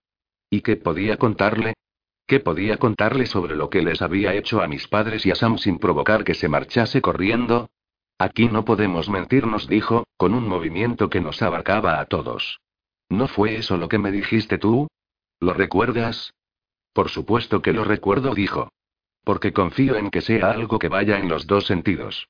Que si yo te pregunto por qué no quieres volver a casa con tus padres, me cuentes la verdad, o que si te pregunto cómo era en realidad Turmón, dejes de mentir. Pero luego me doy cuenta de que no es justo, porque yo tampoco quiero hablar sobre mi familia. Es como, me volví para mirarlo, a la espera de que pusiera en orden sus pensamientos. No sé cómo explicarlo, dijo. Es complicado traducirlo a palabras. Esas cosas, esos recuerdos, son míos, ¿sabes? Son cosas que el campamento no se llevó cuando entré en él, y son cosas que no tengo por qué compartir si no quiero. Imagino que es una estupidez. No es una estupidez, dije. En absoluto. Y contigo quiero hablar de todo. De todo. Pero no sé qué contarte sobre Caledonia, dijo. No sé qué contarte que no te lleve a odiarme. Fui un estúpido, y estoy aturdido y avergonzado y sé, sé que Charles y Zu me echan la culpa de lo sucedido. Y sé que Cole ya se lo habrá contado a mi madre y que ella se lo habrá contado a Harry, y solo de pensarlo me pongo malo. Hiciste lo que creíste correcto, dije. Seguro que lo entenderán. Negó con la cabeza y tragó saliva. Alargué la mano que tenía libre para retirarle el pelo de los ojos. Su forma de volver la cara hacia mí, de cerrar los ojos y ladear la barbilla, me dio la valentía necesaria para volver a hacerlo. Reseguí con los dedos la onda natural de su cabello, los mechones que le caían sobre la oreja. ¿Qué quieres hacer? Susurré. Tengo que despertar a los demás, dijo. Tenemos que ponernos en marcha. A pie. Detuve la mano, pero era evidente que él había tomado una decisión. ¿A qué vienen tantas prisas? Pregunté. Y allí, en la comisura derecha de su boca, allí donde la cicatriz se unía con los labios, detecté una débil sonrisa. Creo que podríamos dejarlos dormir, al menos unas pocas horas más. Y después, nos pondremos en marcha. Pasaron rápidamente dos horas. Debimos de quedarnos dormidos sin darnos cuenta, puesto que cuando abrí de nuevo los ojos, la condensación del cristal empezaba a esfumarse y los primeros rayos de luz se filtraban ya en el bosque. Me desperecé, y también Liam. Por un momento no dijimos ni hicimos nada aparte de tratar de eliminar la tortícolis y los calambres. Cuando llegó por fin el momento de soltarle la mano, sentí el contacto del aire frío del exterior. Despierta al equipo, dijo. Le crujió el hombro al estirar el brazo para despertar a Chups tocándole la rodilla. Hora de hacer un carpe diem. Menos de una hora después, estábamos todos fuera, delante del monovolumen negro. Zu verificó por última vez que no quedara nada debajo de los asientos. Me abotoné la camisa de cuadros hasta el cuello y le di tres vueltas a una bufanda roja que había cogido, no porque el frío lo justificara, sino porque me servía para esconder la desagradable mancha de sangre que cubría la parte delantera de la prenda. Por Dios. Liam me miró con expresión seria cuando se inclinó para retirarme el pelo que se me había quedado enganchado debajo del cuello. ¿Quieres ponerte la mía? Sonreí y yo misma le subí la cremallera de su sudalera. Aún notaba la frente sensible al tacto y los puntos de sutura tenían un aspecto horroroso, pero me sentía mejor. ¿Tan malo es? Malo como posesión infernal segundo. Liam se inclinó para meter en mi mochila parte de su ropa. Vi en su mano algo rojo. Casi me da un ataque al corazón, verde. Ya no puedes seguir llamándola verde, apuntó Chups. Estaba tomando una decisión difícil. ¿Qué libros llevarse y qué libros dejar allí? Al final se había decidido por la colina de Watership, El corazón es un cazador solitario y un libro del que nunca había oído hablar titulado Regreso a Hogwarts Y había descartado el espía que surgió del frío y el ruido y la furia, que Chups había rebautizado como el ronquido y mátame de una vez. Sí dije. Se acabó lo de verde. ¿Listos? Le dijo Liam a Zu. Zu le respondió levantando el pulgar y Liam se colgó su mochila rosa de un hombro y la mía del otro. ¿Nos pondremos algún día en marcha, bibliotecaria? Creía que eras tú el que quería largarse. A modo de respuesta, Chups le hizo un grosero gesto con el dedo y se agachó para utilizar todo su peso y poder cerrar de este modo el maletín. Me incliné para ayudarlo, intentando no mirar a Liam a la cara mientras contemplaba la maltrecha apariencia de Black Betty. Zu lloraba sin emitir sonido alguno y Liam la cogió por los hombros, tratando de serenarla. Incluso Chups contempló el coche con una rara expresión de cariño, mientras jugueteaba con el tejido de los pantalones. Ahora entendía por qué teníamos que separarnos de Black Betty. El rastreador que acompañaba a Lady Jane seguía con vida y existía, además, la posibilidad de que aquella mujer hubiera informado de los detalles del coche a la red de cazadores de recompensas que utilizaba los rastreadores. Pero entendía asimismo que a Liam le hubiera costado dar ese paso. Lo que sucedía era que a diferencia de las pequeñas ciudades abandonadas y marchitas de Virginia Occidental por las que habíamos pasado, las ciudades de los alrededores y su población seguían aguantando, lo que significaba que las carreteras estarían más concurridas y Betty, con sus agujeros de bala y sus ventanillas resquebrajadas, no pasaba precisamente desapercibida. Y estaba además el hecho de que nos quedaba muy poca gasolina, y de que no había forma fácil de encontrar combustible excepto extrayéndolo de los coches que pudiéramos encontrar abandonados por la autopista. Y por aquella autopista había demasiado tráfico, demasiados ojos que podían vernos. Liam nos había acercado lo máximo posible a Lake Prince, pero ninguno de nosotros sabía cuánto tiempo nos llevaría llegar a pie hasta allí. Creo que deberíamos hacer algo con ella, dijo. Como ponerla en una barcaza en el mar y prenderle fuego. Despedirla envuelta en un esplendor de gloria. Chup se enarcó una ceja. Es un monovolumen, no un vikingo. Zu se liberó del abrazo de Liam y echó a andar en dirección a los árboles de su izquierda. Liam se rascó la nuca, sin entender nada. De acuerdo, empezó a decir, está bien, nos, pero cuando Zu reapareció, no lo hizo con las manos vacías. Llevaba cuatro florecillas amarillas, malas hierbas, por su aspecto. Las que solíamos arrancar del jardín de Turmont en primavera. Se acercó al monovolumen, se puso de puntillas y levantó el limpiaparabrisas que tenía más a mano. Con mucha delicadeza, colocó las flores en fila, en vertical sobre el resquebrajado cristal. Noté algo frío y húmedo en las pestañas. No eran lágrimas, sino llovizna, de esa que va calándote a un ritmo lento pero seguro, que te pone de los nervios y te produce escalofríos. Y entonces me di cuenta de la injusticia de no poder volver a meternos en el coche. De que incluso en el caso de que consiguiéramos llegar a East River, estaríamos empapados y doloridos durante muchos días. Aquel coche había sido un lugar seguro para ellos. Para nosotros. Y ahora también lo habíamos perdido. Hundí las manos en los bolsillos, di media vuelta y empecé a caminar hacia el bosque. Rocé con los dedos un objeto duro y suave que estaba en el fondo de un bolsillo, y no tuve necesidad de sacarlo al exterior para saber que era el botón del pánico. Al principio, lo había conservado porque no estaba segura de si podría protegerlos yo sola, sin la ayuda de nadie, y ahora, se me pasó por la cabeza tirarlo y dejar que la tierra acabara engulléndolo. Liam había confirmado todas mis sospechas, pero me parecía una tontería deshacerme ahora de él, cuando existía la posibilidad de utilizarlos a ellos del mismo modo que ellos nos habrían utilizado. Si caía sobre nosotros un miembro de las FEP o un rastreador, siempre podía pulsar aquel botón, y los agentes que aparecieran los distraerían lo suficiente como para que nosotros pudiéramos escapar. Pero, con todo y con eso, me avergoncé de sentirme aliviada al encontrarlo aún allí, de saber que Kate y sus promesas de ocuparse de todo seguían allí, que acudiría a mí solo con que pulsara el botón. Liam creía que la manera más rápida y más sencilla de que nuestro pequeño grupo llegase a East River era desplazándonos por las carreteras que habríamos seguido de haber continuado con Betty. Estábamos lo bastante cerca de la carretera para ver llegar de lejos a los coches que pasaban de vez en cuando y los resplandecientes camiones plateados que circulaban ocasionalmente y, según nos garantizó Liam, evitar al mismo tiempo que ellos nos viesen. Nos contó que así era como había viajado él cuando había huido de los de la liga, que había cruzado prácticamente todo Virginia de aquella manera, y que así era como en su día tenía pensado volver a su casa. Estábamos discutiendo la posibilidad de que Chuck se hubiera fracturado un dedo del pie al tropezar con la rama de un árbol, cuando el gemido del claxon de un camión rompió de repente el silencio. El estruendo que siguió aquello fue infinitamente peor.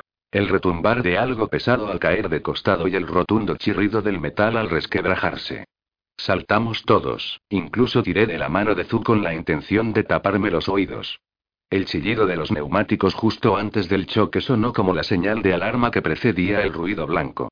Pasado un instante, Liam me destapó una de las orejas para decirme, ven conmigo un segundo. Se dirigió entonces a los otros. Vosotros quedaos aquí para vigilar las bolsas.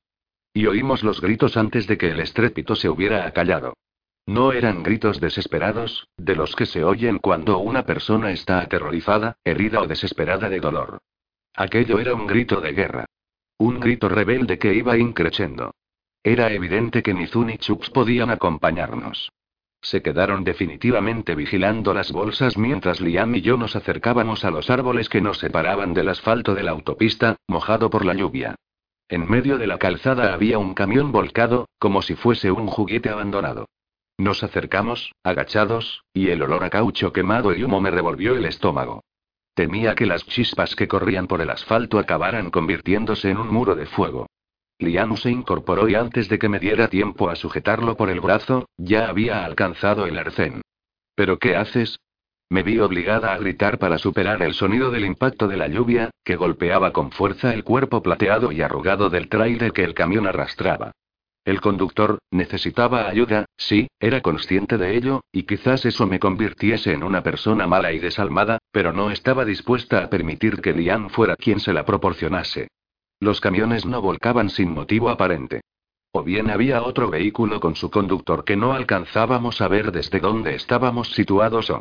O los gritos y el accidente estaban relacionados. Liam y yo estábamos completamente al descubierto cuando de entre los árboles que teníamos enfrente empezaron a emerger las figuras vestidas de negro. Iban completamente de negro, desde los pasamontañas que les cubría la cara hasta el calzado. Nos separaba de ellos una autopista, pero incluso así, agarré a Liam por el brazo y se lo apreté hasta que supe que le había dejado una huella casi permanente de mis dedos. Había al menos dos docenas de figuras de negro. Se movían al unísono, con una facilidad ensayada. Fue extraño, pero verlos ocupar la carretera y dividirse en dos grupos, uno de ellos se dirigió hacia la parte delantera del camión, el otro hacia la trasera, donde se derramaba el contenido del remolque me recordó un equipo de fútbol que se prepara para iniciar el encuentro. Los cuatro que se habían dirigido a la cabina, treparon a la puerta y tiraron para abrirla. Sacaron al conductor, que gritaba en un idioma que yo no alcanzaba a comprender. Una de las figuras de negro grande, con la espalda del tamaño de Kansas, extrajo un cuchillo de su cinturón e, indicando a los otros que sujetaran al conductor, acercó el filo plateado del arma a la mano del hombre. Oí un grito, pero no caí en la cuenta de que era mío hasta que vi aquella monstruosa cabeza negra girarse hacia donde estábamos escondidos. Liam saltó cuando diez cañones de escopeta empezaron a descargar sobre nosotros. La primera bala a punto estuvo de arrancarle la oreja. No había tiempo para dar media vuelta y echar a correr. Los disparos se detuvieron el tiempo suficiente como para que tres de aquellas figuras corrieran hacia nosotros, al tiempo que gritaban. De rodillas. La cabeza contra el suelo. Quise echar a correr. Lian debió de intuirlo, puesto que se abalanzó sobre mí y me obligó a permanecer inmóvil, aplastándome la cara contra el frío y áspero asfalto. La lluvia empezó a caer con más fuerza, y me llenó la oreja, la nariz y la boca, que abrí en un intento de proferir otro grito. No vamos armados. Oí que decía Liam. Tranquilos, tranquilos. Cállate, cabrón, dijo alguien entre dientes. Conocía muy bien la sensación de tener el cañón de una escopeta clavado en la piel. Quienquiera que estuviera haciéndolo esta vez no tuvo escrúpulos para hincarme además la rodilla en la espalda y apoyar en ella todo su peso. El cañón del rifle estaba gélido y noté que alguien me cogía del pelo y me daba un tirón. Fue en ese momento cuando desconecté del dolor, levanté la mano e intenté voltear el cuerpo para agarrar a quien quiera que estuviera inmovilizándome. Yo no era una inútil, y no pensaba morir allí. Eso no. Oí que gritaba Liam. Estaba suplicando. Por favor. Vaya, así que no quieres que se mojen tus preciosos papeles. La misma voz de antes. ¿Por qué no intentas, mejor, preocuparte por ti y por la chica, eh? ¿Eh? Sonaba como un deportista dopado por la adrenalina del partido. Alguien me pisó la mano cuando intenté alcanzar la piel de mi atacante para arañarlo.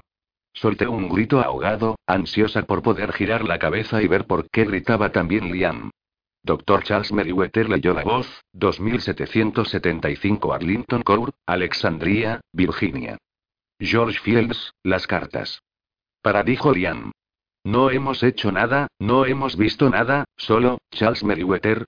Dijo otra voz también masculina, aunque esta con un marcado acento sureño. La lluvia apenas me permitía oír nada. George Fields, como Jack Fields. Sí. Liam estableció la conexión justo un segundo antes que yo. Eran una tribu, eran chicos. Sí, somos sí, por favor, somos sí, como vosotros. Lee. Liam Stewart. Oí pasos que corrían hacia nosotros. Mike. Eres tú. Eso lo dijo Liam. Oh, Dios mío, parad, parad.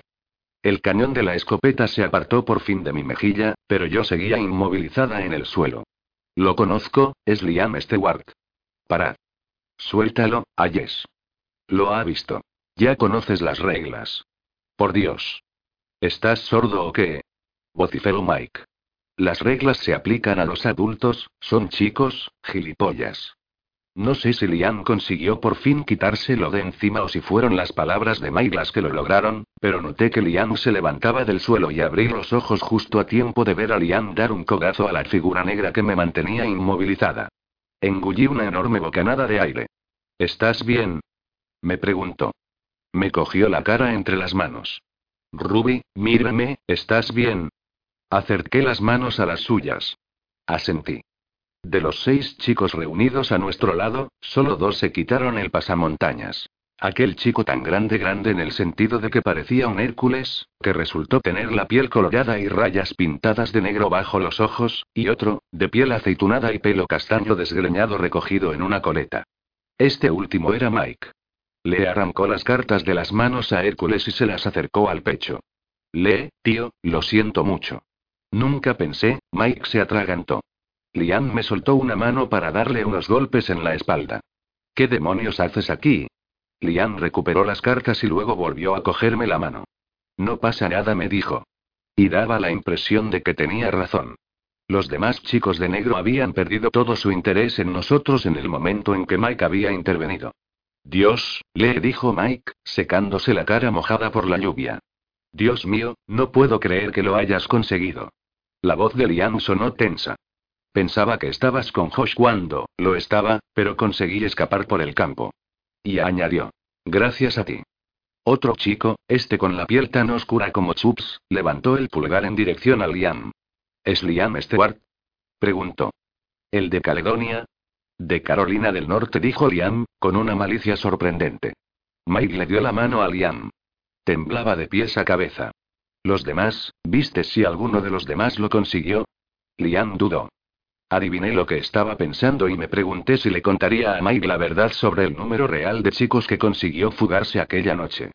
Pero en aquel momento, las alarmas de los relojes de los seis chicos sonaron simultáneamente, con un pitido agudo. Es la hora, dijo Hércules a los demás. Coged las provisiones y volvamos. Los uniformados llegarán de un momento a otro. Los chicos de la parte posterior del camión estaban descargando el contenido del remolque. Cajas y cajones repletos de fruta de vivos colores. Se me hizo la boca agua al ver los plátanos verdes, a punto de madurar. En cuanto iniciaron la retirada hacia la zona boscosa, vi con claridad que algunos de los chicos arrastraban al conductor del camión, inconsciente y atado, hacia la zanja que había a un lado de la carretera. Entonces, ¿qué? Liam se rascó la nuca. ¿Os dedicáis a asaltar a cualquiera que sea lo bastante imbécil como para circular por aquí? Es un golpe para conseguir provisiones, dijo Mike. Solo intentamos conseguir comida, y es la única manera de lograrlo. Tenemos que actuar con rapidez, hacerlo antes de que alguien se percate de nuestra presencia y pueda seguirnos de vuelta a casa. ¿De vuelta a casa? Sí. ¿Hacia dónde vais? Mike tuvo que alzar la voz por encima de los gritos de sus compañeros, que lo llamaban. Tendríais que venir con nosotros. Ya tenemos nuestra propia tribu, gracias, dijo Liam. Mike frunció sus oscuras cejas. Nosotros no somos una tribu. O al menos no somos como las otras tribus. Estamos con el Huidizo. ¿Has oído hablar de él? Capítulo 21. East River, después de tantas especulaciones, no era más que una zona de acampada. Grande, por supuesto, pero nada que no hubiera visto una docena de veces en compañía de mis padres. Después de la propaganda que le habían hecho Mike y los demás, cabría pensar que nos dirigíamos a las puertas del cielo, no a un antiguo camping que en su vida pasada era conocido como Chesapeake Trails. Como Mike era quien había convencido a sus compañeros de que debíamos acompañarlos, fue él quien se quedó como responsable de vigilarnos durante la excursión por el embarrado y empinado camino sin asfaltar, cargados con cajas de fruta que eran casi tan tentadoras como pesadas. Recurrimos a estas cosas, a lo que llamamos golpes, para abastecer el campamento. Así conseguimos medicamentos, comida, de todo. De vez en cuando también desvalijamos tiendas. Lian me había dejado su chaqueta para protegerme de la lluvia. Pese a que durante el camino se había convertido en una fina llovizna, las endebles cajas de cartón habían sufrido ya daños irreparables. De vez en cuando, el fondo de alguna caja cedía por completo y el chico que cargaba con ella se veía obligado a almacenar la fruta empapada en los bolsillos y en el interior de la camiseta. Unos cuantos chicos nos seguían rezagados para recoger el llamativo sendero de fruta que íbamos dejando a nuestro paso. Sin darme cuenta, aquel apetitoso rastro acabó distrayendo mi atención en más de una ocasión. En un momento en que Mike nos dio la espalda, Liam sumergió la mano en la caja superior de su carga y, con una tímida sonrisa, me plantó una naranja en las narices. La dejó caer luego en el bolsillo de mi chaqueta, se inclinó, retirando con el gesto la capucha de la sudadera que le protegía la cabeza, y me estampó un besito en la magullada mejilla. Después de aquello, las frías gotas que me empapaban la piel parecieron evaporarse. Oh, oh, oh, canturreó Chups por detrás de nosotros. Oh, oh, oh. ¿Sabéis qué? Dijo Mike. Me llena de esperanza que después de todas las cosas por las que ha tenido que pasar, Chups siga siendo el mismo Chups que todos conocemos y adoramos. ¿Qué va? Eso no es cierto, dijo Liam. Este es Chups 2.0. No ha protestado ni una sola vez en todo lo que llevamos de excursión. Tú dale unos minutos más, dijo Mike. Estoy seguro de que no nos defraudará. Oye, dije en voz baja, empleando un tono de advertencia. Eso no tiene gracia. Chups se arrastraba detrás de nosotros, pero la distancia se iba ampliando a cada mojón kilométrico que superábamos. Me paré a esperarlo, pues no quería que pensase que pretendíamos dejarlo atrás. ¿Necesitas ayuda? Le pregunté al ver que cojeaba. Mi caja no pesa mucho. Y la suya sí, se adivinaba. Iba cargado de pómelos. Vi en su mirada que deseaba con desesperación cambiarme su caja por la mía, aunque fuese solo por unos minutos. Pero levantó con orgullo la barbilla por encima del cartón. Estoy bien, pero gracias por preguntar. Liam y Mai rompieron a reír a carcajadas por algo, incluso Zu se volvió para sonreírles, con el sombrero de Lee medio caído sobre los ojos. Resultaba asombroso lo mucho que había mejorado Liam en solo unas horas. Su rostro estaba animado con una energía que no había visto, nunca, la verdad. ¿Cómo era? Pregunté en voz baja.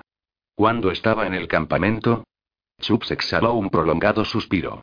Veamos, para empezar, era mucho más pesado con su rollo optimista de vamos a conseguirlo, tíos, un día lograremos salir de aquí. Y ahora, cuando se ha dado cuenta de lo complicado que es en realidad todo, ha sido para él como una muerte lenta. Se paró un momento para cambiar la caja de brazo. ¿Qué quieres que te cuente? Leesle. Todo el mundo le quería, incluso algunos soldados de las FEC. Lo escogieron a él de entre todos los azules como recadero del centro de control de nuestro campamento. ¿En serio? ¿Y cómo eras tú en el campamento? Le pregunté con una sonrisa. Yo pasaba desapercibido, prácticamente dijo. Excepto cuando estaba con Lee. Y como si hubiese oído su nombre, Liam se giró en aquel preciso momento. Ánimo, señoras. Vamos a quedarnos atrás. Cuando Chups y yo conseguimos por fin ponernos a su altura, Mike estaba contando cómo había logrado recorrer a pie la distancia entre Orio y Virginia después de la fuga de Caledonia. Zu me tiró de la manga de la chaqueta y señaló los árboles que quedaban a nuestra izquierda. Yo estaba tan inmersa en la conversación con Chups que había pasado completamente por alto el sedoso lago azul que acababa de aparecer de repente. Se habían retirado las nubes y el sol brillaba con fuerza. El agua centelleaba bajo sus rayos y proyectaba luz hacia los árboles que la rodeaban por todos lados. Entre ellos divisé un pequeño embarcadero en forma de TI, más allá, varias cabañas de madera. Por lo que veo es algo más que un simple escondite, estaba diciendo Liam. ¿Podrá el huidizo ayudarnos a contactar con los nuestros? Mike frunció el entrecejo. Supongo que sí, pero normalmente pide a la gente que se quede unas semanas en el campamento para colaborar. Además, ¿por qué querrías ahora volver a casa? Aquí es mucho más seguro. Adiviné que a Chups le habría gustado seguir insistiendo en el tema, pero Liam volvió a la carga con otra pregunta. ¿Cuánto tiempo hace que el huidizo tiene este montaje? Unos dos años, creo, respondió Mike. Tío, me muero de ganas de que lo conozcas. Te va a fascinar. Chups hizo un gesto de impaciencia y tuve la clara sensación de que no sentían ningún cariño el uno por el otro. ¿Y es cierto eso de que hay aquí cientos de niños correteando en total libertad? Pregunté. ¿Cómo se lo ha hecho para permanecer tanto tiempo aquí sin que los de las Feble hayan echado el guante? Mike ya había explicado el funcionamiento del campamento. Allí todos los chicos, algunos fugados de campamentos o de un internamiento seguro, otros capaces de esconderse el tiempo necesario como para haberlo evitado, tenían responsabilidades. Mira, ahí está la gracia de estar bajo la protección del huidizo, dijo Mike. Los de las FED no pueden atacarle porque saben quién es y lo que podría llegar a hacerles. Le teme incluso el viejo Gray. Ya sé quién es. exclamó Liam, chasqueando los dedos. Santa Claus. Zurrió como una tontuela. No andas muy desencaminado, dijo Mike. Te va a parecer super cursi, así que, con toda confianza, puedes mandarme al carajo por lo que te digo, pero te juro que aquí es como si cada día fuese Navidad. Y enseguida comprendí a qué se refería. En cuanto llegamos al claro, que imaginé que debía de ser el lugar donde los campistas montaban sus tiendas, nos vimos rodeados por docenas de niños. A nuestra derecha, había adolescentes jugando al voleibol, con una red de verdad. Oí unas cuantas risas y tuve que pararme para dejar pasar a unas niñas que jugaban a pillar. Azul le llamaron tremendamente la atención. Parecían felices. En plena forma y sonrientes. Y limpias. Ninguna de ellas estaba cubierta de cortes, magulladuras y barro como nosotros, sino que iban vestidas con ropa y calzado decentes. Sin que nadie se lo pidiera o indicase, los niños que ganduleaban bajo unos árboles se levantaron para ayudarnos a cargar con las cajas de fruta, que transportamos hacia un edificio blanco que aparecía identificado como oficina del campamento barra tienda. La oficina del campamento barra tienda era la estructura más sólida de todas las que habíamos visto hasta el momento, construida con un estilo más permanente que las pequeñas cabañas de madera con puertas de color verde oscuro. Aquí es donde guardamos la comida, explicó Mike, como si fuese lo más apasionante que íbamos a oír. Y el lugar desde donde el huidizo dirige todo el espectáculo. Os haré pasar para presentároslo. Tiene que daros permiso para que os podáis quedar un tiempo. ¿Necesitamos su permiso? preguntó Chups. ¿Y qué pasa si dice que no? Nunca ha dicho que no hasta la fecha, dijo Mike. Se cargó la caja al hombro para de este modo poder pasarle un brazo a Chups sobre los hombros. Viendo que había captado mi atención, me sonrió de oreja a oreja. Es imposible que estuvieras en Caledonia. Me habría acordado de una cara como la tuya. Creo que debía imaginarse que estaba ligando conmigo, con sus ojos oscuros y sus hoyuelos. Miró entonces a Lee, que reprimía una sonrisa al observar mi reacción. ¿De dónde viene, dime, y dónde podría encontrar otra como ella? A esta la recogí en una gasolinera de Virginia Occidental, a precio de ganga, díjole. Aunque era la última de la estantería, lo siento. Mike volvió a reír, y le dio un pellizco en el hombro a Chups antes de empezar a subir brincando las escaleras y agacharse para pasar por debajo de una sábana blanca colgada sobre el pequeño porche del edificio. La miré, y tuve que volver a mirarla. Zu se había detenido en seco al ver el gigantesco signo pintado en la sábana y su rostro había adquirido un color enfermizo. Yo no podía moverme, no podía dejar de mirarlo. Liam tosió para aclararse la garganta y movió la mandíbula, como si intentara liberar palabras que se negaban a salir. Bastó al menos para dejarnos inmóviles a Zu y a mí. El rostro de Zu se iluminó entonces como una vela y Liam miró confuso a su amigo. ¿Qué pasa? dijo Mike al ver nuestra reacción. ¿Algún motivo en particular para que hayáis decorado este bonito lugar con el símbolo de nuestros más mortales enemigos? preguntó Liam. Era la primera vez que Mike alteraba la expresión en todo el rato que llevábamos con él, ya cerca de dos horas. Algo se endureció en su mirada, algo le tensó los músculos de la mandíbula. Es nuestro símbolo, ¿no? Es la sí. Debería representarnos a nosotros, no a ellos. ¿Y cómo explicas entonces lo de ir de negro? insistió Liam. Los brazaletes, las camisas. Tenía razón. Todo el mundo, de una manera u otra, llevaba algo de ese color. En su mayoría, parecían tener bastante con anudarse una banda negra en el brazo, pero otros, y no solo los que habían dado el golpe contra el camión de provisiones, iban vestidos de negro de los pies a la cabeza. El negro es la ausencia de cualquier color, dijo Mike. Aquí no segregamos por color. Todos nos respetamos y respetamos nuestras distintas facultades, y nos ayudamos mutuamente para comprenderlas. Pensaba que si existía alguien que pudiera comulgar con esa idea, serías precisamente tú, Lee. Oh, claro, claro, comulgo absolutamente. Vamos, como si fuera sagrada, dijo Liam. Solo es que, estaba confuso, eso es todo. El color absoluto es el negro. Entendido. Se abrió entonces la puerta mosquitera y Mike puso el pie para impedir que se cerrara. ¿Pasáis? Me sorprendió sentir al entrar una oleada de calor y vi que las luces del techo estaban encendidas. Electricidad. Recordé que Greg había mencionado que los amarillos habían manipulado el sistema para que funcionase, pero ¿tendrían también agua corriente? Las habitaciones de delante estaban ocupadas por montañas de mantas y ropa de cama, algunos colchones amontonados y varios barreños de plástico gris. La habitación de la parte posterior, la tienda del conjunto oficina del campamento barra tienda quedaba a la derecha de una pequeña cocina con paredes cubiertas de baldosas blancas.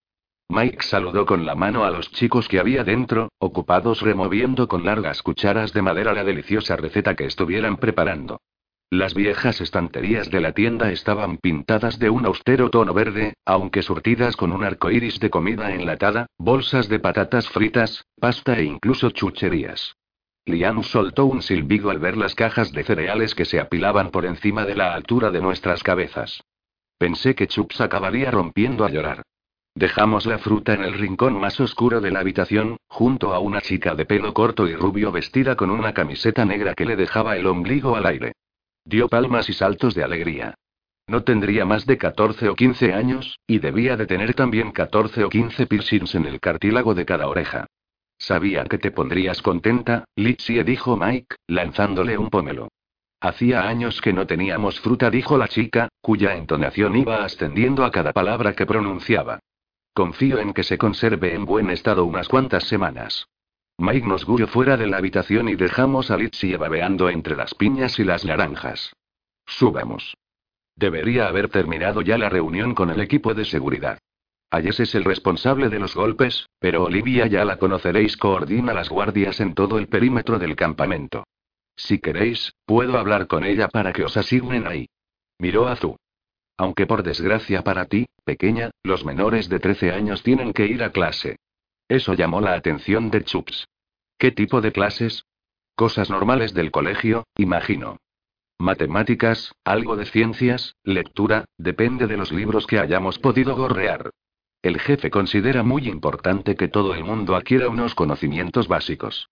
Mike se detuvo al llegar a lo alto de la escalera y miró por encima del hombro.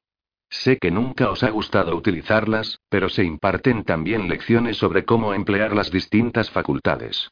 Chups, detrás de mí, tosió para aclararse la garganta antes de hablar. A mí ya me basta con lo que Jack me enseñó. Jack, la intensidad de la voz de Mike se desvaneció. Tío, ¿cómo echo de menos a ese chico? Durante la excursión, Mike nos había contado que en el campamento del Weidizo vivían cinco chicos y chicas de Caledonia. Mike era el único de la habitación de Liam, pero había además dos chicas azules, un chico amarillo y un verde que habían conseguido llegar allí desde Virginia Occidental. El segundo piso del edificio era más bien un desván, puesto que la totalidad de la planta estaba ocupada por una sola habitación. Mike llamó a la puerta y esperó a escuchar adelante antes de atreverse a girar el pomo. Oí a Chups emitir un graznido nervioso y me sorprendí a mí misma con las pulsaciones aceleradas. La puerta se abría en la parte central de la habitación. A la derecha había una cortina blanca, corrida para ocultar lo que imaginé que sería la zona de vivienda. La ventana que debía de haber detrás de la cortina dejaba pasar suficiente luz del atardecer como para adivinar el perfil de una cama y una cómoda. La otra mitad de la habitación estaba montada como oficina. Había dos estanterías llenas de archivadores y libros de toda forma y tamaño. En el centro, una vieja mesa de despacho metálica con la pintura negra descascarillada. Delante de la mesa había dos sillas sencillas y, adosada a la pared de la izquierda, una mesa larga con todo tipo de equipos electrónicos. Había una televisión encendida y sintonizada en un canal de noticias. La cara del presidente Gray, flanqueada por dos banderas de los Estados Unidos, llenaba la pantalla. Movía la boca, pero el volumen estaba apagado.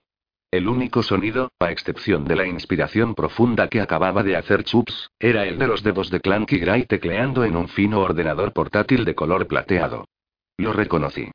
Aún en el caso de que se hubiera rapado el grueso pelo negro ondulado, se hubiera tatuado las mejillas y se hubiera puesto un piercing en la nariz larga y afilada, lo habría reconocido igualmente. Había pasado seis años mirando todos y cada uno de los retratos de Clanky que había en Turmón, memorizando todas sus pecas, la forma de sus finos labios, hasta conocía a la perfección el pico que se le formaba en el nacimiento del pelo. Pero no había nada como verlo en carne y hueso.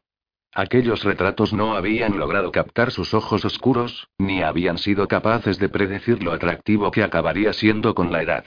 Solo un set levantó la vista de la pantalla para mirar hacia dónde estábamos nosotros y de inmediato se hizo evidente que acababa de llevarse una sorpresa. Jefe, dijo Mike. ¿Estás bien? El hijo del presidente se levantó muy despacio y cerró la tapa del ordenador. Las mangas arremangadas de la camisa se les deslizaron por los bronceados brazos. ¿Es este el huidizo? Pensé. Él. Decir sorpresa, sería decir muy poco. Decir estado de casi parálisis cerebral, de esa que reduce la corriente de pensamientos a la velocidad de un caracol, sería decir muy poco.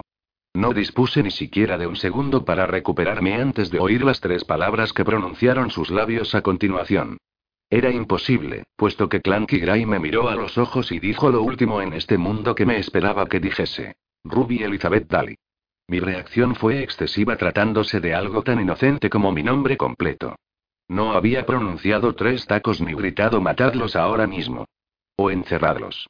No debería haber empezado a retroceder, tropezando con mis propias botas, pero ya estaba casi en la puerta cuando me di cuenta de que lo había hecho. Clanky dio un paso al frente, pero Liam lo empujó, con fuerza. Le. Gritó Mike, escandalizado. Clanky levantó los brazos en alto. Lo siento, lo siento. Es culpa mía. Debería haberme dado cuenta de que no podía decirlo así. Pero ha sido una sorpresa verte. Se inclinó hacia Liam con una sonrisa de disculpa y yo me detuve junto a la puerta, asombrada por un momento al ver lo blancos y bien colocados que tenía los dientes. He leído tu ficha tantas veces y en tantas redes distintas que tenía la sensación de que ya nos conocíamos. Hay muchísimas personas buscándote. ¿Y a cuál de todas esas personas tienes pensado entregarla? Le espetó Chups. Zu me pasó un brazo por la cintura. A Clanky se le encendió el rostro al escuchar aquella acusación y volvió de nuevo sus ojos oscuros hacia mí. A nadie. Simplemente recopiló información, controlo las redes para ver de qué habla la gente. Y casualmente, todo el mundo habla de ti, señorita Daly. Hizo una pausa y se rascó el hombro, en un gesto no calculado. Veamos si lo recuerdo todo. Nacida en Charlottesville, Virginia, pero criada en Salem por su madre, Susan, maestra, y su padre, Jacob, agente de policía. Asististe a la escuela elemental de Salem hasta tu décimo cumpleaños, cuando tu padre llamó a su comisaría para informar de que había una niña desconocida en su casa, para murmuré. Liam miró por encima del hombro en un intento de repartir su atención entre mi persona y el chico que recitaba la sórdida historia de mi vida. Pero, mala suerte, los de las FEU llegaron a tu casa antes que la policía. Buena suerte, alguien la pifió o tenían otros pequeños a los que recoger, porque no se entretuvieron a interrogar a tus padres y, por lo tanto, no te hicieron ningún tipo de clasificación previa. Y entonces llegaste a Turmont y conseguiste evitar que detectasen que eras naranja, para. No quería oír aquello, no quería que nadie lo oyese. ¿Pero qué haces, tío? gritó Liam. ¿No ves que la estás agobiando? Clanky, anticipando tal vez otro empujón, se desplazó al otro lado de su mesa de despacho. Estoy emocionado por haberla conocido, eso es todo. No sucede cada día lo de encontrar otro naranja. Y al instante se encendió una chispa en mi pecho, la cual generó una llama que se propagó velozmente hacia mi cerebro. Es un naranja. Los rumores eran ciertos. Podría ayudarme. Pero, ¿no te habían reformado? Pregunté muy despacio. ¿No era por eso por lo que te habían soltado? Precisamente tú, Ruby, deberías saber que en Turmont no pueden reformar ni una mierda, dijo. ¿Y qué tal está el viejo Turmont, por cierto? Tuve el dudoso honor de ser su primer interno, los vi construir la cantina ladrillo a ladrillo. Es cierto lo que dicen de que colgaron mi fotografía por todas partes. Pero había otra pregunta mejor. ¿De verdad creía que estaba dispuesta a coger una silla y estar de palique hasta las tantas hablando de los viejos tiempos? Clanky suspiró. Bueno, pues, si tú eres Ruby, entonces tú debes de ser Lee Stewart. También he leído tu ficha. ¿Y has encontrado algo que valga la pena? Preguntó Mike, con una risilla nerviosa. Los de las FEP están siguiendo todos tus movimientos, dijo Clanky, recostándose en su silla. Lo que significa que necesitas un lugar donde tratar de pasar inadvertido por una temporada. Liam dudó una milésima de segundo antes de asentir. Has elegido bien viniendo aquí. Puedes quedarte todo el tiempo que necesites. Clanky se llevó una mano al pecho. Y ahora que ya he conseguido molestar a todo el mundo, Mike, quiero que los acompañes a una cabaña y que los apuntes para los turnos de guardia. Mike movió afirmativamente la cabeza. Para que quede constancia, a mí no me has molestado, jefe. Clanky soltó una carcajada, profunda y lenta. De acuerdo, está bien. Gracias por el trabajo duro que has hecho hoy, por cierto. Por lo visto ha habido buena cosecha. No te lo vas a creer, dijo Mike, dirigiéndose ya a la puerta. Nos indicó con un gesto que lo siguiéramos, pero ya no nos miró con la misma calidez de antes. La cabaña 18 está abierta, ¿verdad? Sí, Ti y sus chicos montaron su tribu contra nosotros, dijo Clanky. No tengo noticias de que la hayan limpiado después de que se marcharan, por lo que pido disculpas si está hecha un asco. Y entonces volvió a mirarme fijamente. Levantó primero una comisura de la boca y luego la otra. Y yo noté una cálida y burbujeante sensación en algún rincón de la cabeza, al tiempo que se me aceleraba el pulso. Di media vuelta e interrumpí el contacto visual, pero la imagen siguió inundándome el cerebro, expandiéndose hasta que pensé que acabaría por ahogarme. Me vi mentalmente en una habitación, a solas con Clanky. Él estaba arrodillado, ofreciéndome una rosa. Disculparle. Su voz me retumbaba en los oídos, se repetía mientras iba bajando las escaleras. ¿Cómo había hecho aquello? Había sorteado todas y cada una de mis defensas naturales.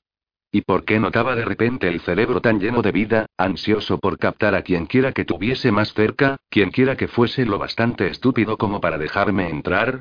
Levanté la cara para despegarla del hombro de Liam, donde la había enterrado. ¿Cuándo me había colocado de aquella manera? Al salir, había caminado hasta la cabaña de aquella manera. Liam intentó mirarme a los ojos cuando me aparté. Me dolía la cabeza, me dolía físicamente porque ansiaba el cerebro de Liam. Era muy peligroso estar tan cerca de él. Ahora no susurré. Liam frunció el entrecejo y abrió la boca como si quisiera decir algo. Pero se limitó a asentir y echó a andar hacia la cabaña, subiendo de un salto los peldaños de acceso. Necesitaba alejarme lo máximo posible de ellos, al menos hasta que se desvaneciera aquel torbellino de emociones que reinaba en mi cabeza. No seguí ni mapa ni plano alguno. Me limité a seguir un sendero. Algunos niños, desconocidos todos, me gritaron algo, preocupados, pero ignoré sus advertencias y seguí el olor a barro y hojas enmohecidas hasta que di con el lago que habíamos visto al pasar. Los árboles y los arbustos habían cubierto el camino que conducía al embarcadero de madera en forma de T, y allí donde no había vegetación, me tropecé con una cuerda y una señal que advertía prohibido el paso. Pasé por debajo y seguí caminando, sin detenerme hasta que por fin me senté en el extremo del viejo embarcadero, de madera blanqueada por el sol, y escondí la cabeza entre las rodillas. A lo lejos se oían las voces de niños que chillaban y reían, y me pregunté cuándo recuperaría en las piernas la sensibilidad necesaria para poder levantarme de nuevo, y cuándo se desvanecería la huella que había dejado en mí la voz de Clanky Gray. Sola, pensé, tendiéndome sobre la vieja madera, por fin sola. Aquella noche sirvieron la cena a las siete en punto. En el campamento no había sistema de megafonía ni alarmas, pero sí cencerros. Por lo visto, era la llamada universal a comer, porque en cuanto se oyó el primer cencerro, los demás empezaron a sonar como un eco, diseminando su sonido por cabañas y senderos, hasta llegar donde yo seguía sentada examinando mi reflejo en las aguas oscuras. Fue fácil encontrar el lugar donde se desarrollaba la acción. Un par de centenares de niños reunidos alrededor de una espléndida hoguera para cenar no era un encuentro precisamente sutil. Aminoré la marcha a medida que me iba acercando. Algunos chicos más mayores alimentaban los abrasadores dedos de la hoguera con más leña. Tocones de troncos viejos servían de improvisados asientos para los que ya tenían su comida y no querían comer solos en su cabaña. Los niños que habíamos visto en la cocina habían colocado sobre una mesa lo que parecían ollas eléctricas de cocción lenta y corrían desde el edificio de las oficinas a la hoguera para ir rellenándolas. Docenas de niños esperaban su turno junto a las ollas, sujetando sus recipientes de plástico con ansia y rostros famélicos.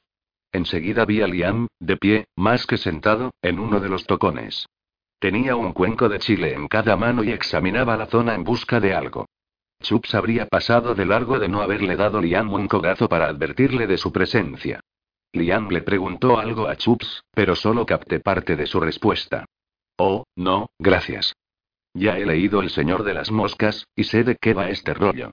Todo el mundo se pone a bailar en torno a la hoguera, se pintan la cara, veneran la cabeza de un cerdo decapitado y entonces alguien recibe una pedrada y se derrumba muerto en el suelo, y, sorpresa, es el gordo con gafas.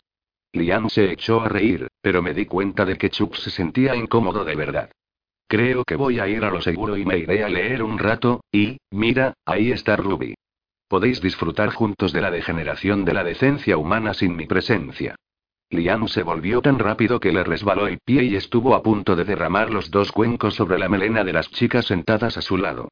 Que os divirtáis, dijo Chups, mientras pasaba corriendo por mi lado. Lo pillé por la manga y lo obligué a dar media vuelta. ¿Qué pasa?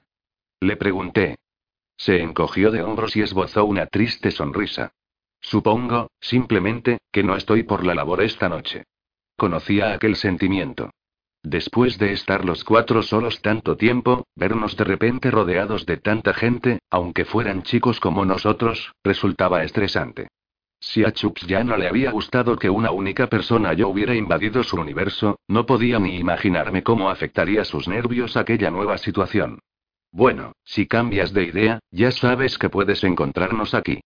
Chups me dio unos cariñosos golpecitos en la cabeza y continuó su camino hacia la cabaña que nos habían asignado. ¿Qué mosca le ha picado? preguntó Liam, ofreciéndome el humeante cuenco de comida. Creo que simplemente está cansado, respondí, y no dije más. ¿Dónde está Zu? Liam movió la cabeza hacia la izquierda y enseguida vi el rostro sonriente de Zu en medio de un grupito de niños y niñas de su edad. Me saludó con la mano en cuanto me vio y me pregunté cómo era posible que su cara desprendiese tanta luminosidad. La niña asiática sentada a su lado movió afirmativamente la cabeza cuando Zu hizo un gesto hacia ella, como si la entendiese a la perfección sin necesidad de palabras. Zu tiró entonces de la capucha de la sudadera de la niña, que llevaba escrito el eslogan Virginia es para los enamorados, y apareció una trenza oscura, larga y brillante. Dios mío, dije, atando cabos al instante. ¿Qué pasa? Esa niña estaba en tu campamento, dije. La vi en la pesadilla de Zu. Acababan separándose. ¿De verdad? La expresión de su rostro, al atar también cabos, fue realmente adorable. Supongo que esto explica por qué estaban antes revolcándose las dos por el suelo. Me eché a reír. ¿Eso han hecho? Sí, las he visto jugando en la hierba como dos cachorrillos, Zu. Zu volvió a mirarnos. Ven un momento. No, trae también a tu amiga. Cuando las dos se pusieron de pie, me sorprendió descubrir que la otra niña era al menos 10 centímetros más alta que Zu, aunque por su aspecto era evidente que no era ni un año mayor que ella. Zu le dio la mano a la otra niña y corrieron hacia donde estábamos nosotros, sonriendo. Se había vuelto a poner su vestido rosa. Hola, dijo Liam, tendiéndole la mano a la niña. Me llamo Liam y esta es, ya sé quiénes sois, dijo la niña, interrumpiéndolo. Liam y Ruby. Se cruzó de brazos. Suzume me lo ha contado todo sobre vosotros. Contarte, contarte, oh. Claro, no me lo ha contado, dijo la niña, resoplando y ganándose un cogazo en un costado. Se giró y le dijo algo a Zu en japonés y Zu, a su vez, negó con la cabeza y le tiró de la trenza a su amiga. De acuerdo, vale. La niña se volvió de nuevo hacia nosotros, con la hoguera como telón de fondo. Me llamo Ina y Suzume es mi prima. Caramba exclamé, mirando a Zu. ¿Lo dices en serio? Es asombroso. La niña daba saltitos sin dejar de sonreír. Y estabais juntas en Caledonia, dijo Liam, hablando muy despacio. ¿Por qué no lo mencionaste, Zu? Podríamos haber intentado localizarla. ¿Eres también amarilla? Soy verde, dijo Ina, señalando su mata de pelo. ¿No se nota? Zu nos miró encogiendo los hombros, como si quisiera disculparse, y tiró de Ina para llevársela de nuevo hacia el círculo de niños, donde estaba en marcha una partida de algún juego de cartas. Liam se volvió de nuevo hacia mí, asombrado. ¿Me acaba de replicar con descaro una niña de 12 años? Supongo que le viene de familia, dije, dando vueltas con la cuchara a la comida del cuenco. El chile estaba muy caliente y olía de maravilla. Llevaba casi siete años sin comer otra cosa que la bazofia que nos daban en Turmón, y el hecho de que alguien hubiera puesto un mínimo de esfuerzo en ello, tuve que volver a buscar una segunda ración, y luego una tercera, hasta que físicamente ya fui incapaz de tragar nada más. Estar junto al fuego y con el estómago lleno de deliciosa comida me dejó adormilada, envuelta en una increíble sensación de seguridad. Me deslicé por el tocón hasta quedar sentada en el suelo y recosté la cabeza en las piernas de Lian. Eso me recuerda, dijo Lian. ¿Quieres creerte que Zu se ha puesto antes a dar saltos y a aplaudir cuando le he dicho que a partir de ahora tendrá que levantarse a las 7 para ir a los cubículos y volver a estudiar libros, como en los viejos tiempos? ¿Cubículos? Lecciones. Colegio. Me golpeó la nariz con el extremo limpio de su cuchara. Tú tranquila, Ruby Tuesday, que pronto empezarás a pillar la jerga que se lleva ahora. Cuando acabamos de comer, Lian dejó los cuencos en uno de los numerosos barreños de plástico que abundaban por allí. El azul que controlaba el más próximo a nosotros era un niño flacucho que debía de pesar la mitad de lo que contenía su barreño. Pestañeé un par de veces preguntándome si estaría viendo visiones. Era la primera vez que veía a niños utilizando sus facultades de una manera tan frívola. Y contrastaba curiosamente con lo que, por lo demás, era la pura imagen de la normalidad. O de lo que yo imaginaba que debía de ser la normalidad.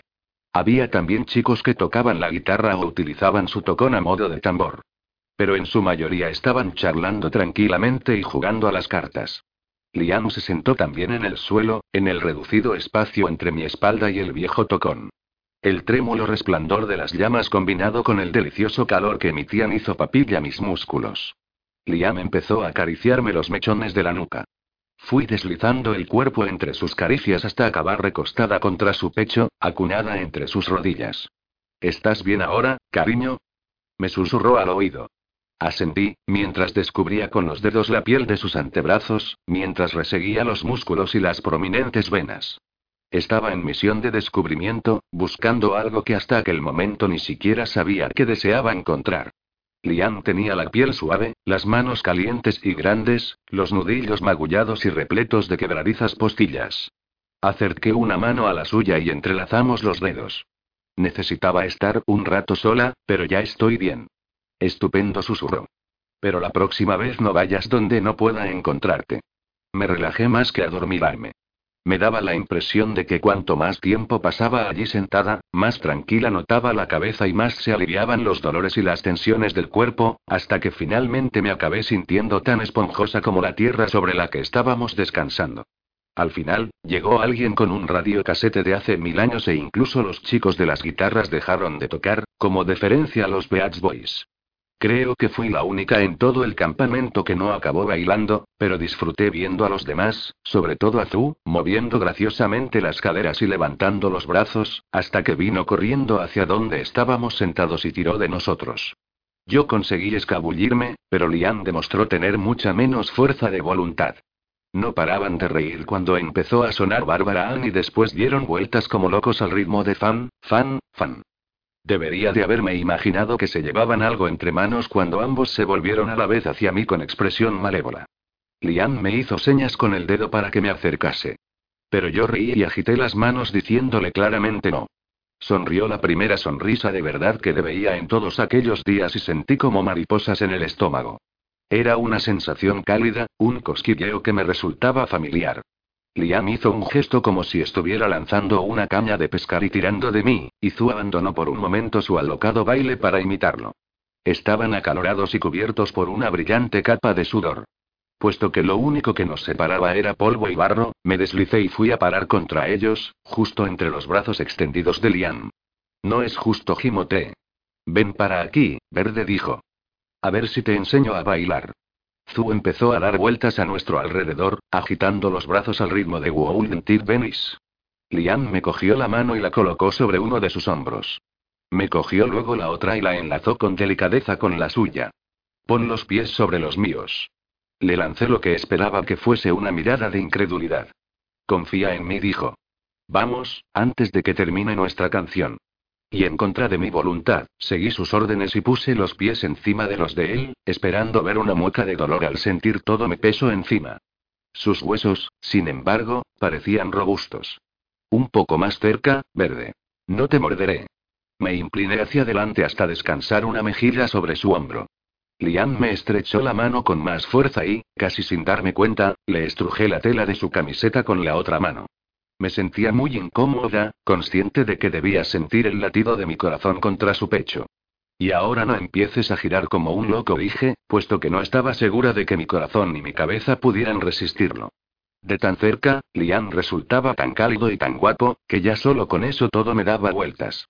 No giraré, dijo, tranquilizándome. Cuando empezamos a movernos no fue del todo bailando, sino con un encantador balanceo. Adelante y hacia atrás, fácil y agradable. Por una vez, mi cerebro se sentía satisfecho y no quería abarcar más de lo que ya tenía. Mis músculos se movían con lentitud, como si estuviesen hechos de miel. Primero no seguíamos en absoluto el ritmo de la canción, y luego dejamos de movernos por completo. Descansé la mejilla en su hombro. La mano que me sujetaba por la zona lumbar se deslizó por debajo de la camiseta y me acarició la piel. Cuando sonaron de nuevo los cencerros, esta vez para anunciar que se apagaba la luz del campamento, el público soltó un lamento perfectamente audible, lo bastante ruidoso como para que Liam se pusiera a reír. No me di cuenta de lo agotada que estaba hasta que nos separamos. Hora de acostarse, dijo, indicándole a Zu que viniera con nosotros. Zu se levantó, se sacudió la ropa y señaló algo al grupo de niños con el que estaba. El fuego de la hoguera crepitó y perdió fuerza bajo el potente chorro de agua de una manguera. Me recordó el sonido de un animal perdiendo su último soplo de vida. Y cuando la luz del fuego quedó finalmente apagada y la hoguera reducida a un desabrido montón de ascuas esparcidas entre la ceniza, vi que una simple pantalla de humo me separaba del lugar donde Clanky Gray estaba sentado, mirándome fijamente con sus ojos oscuros.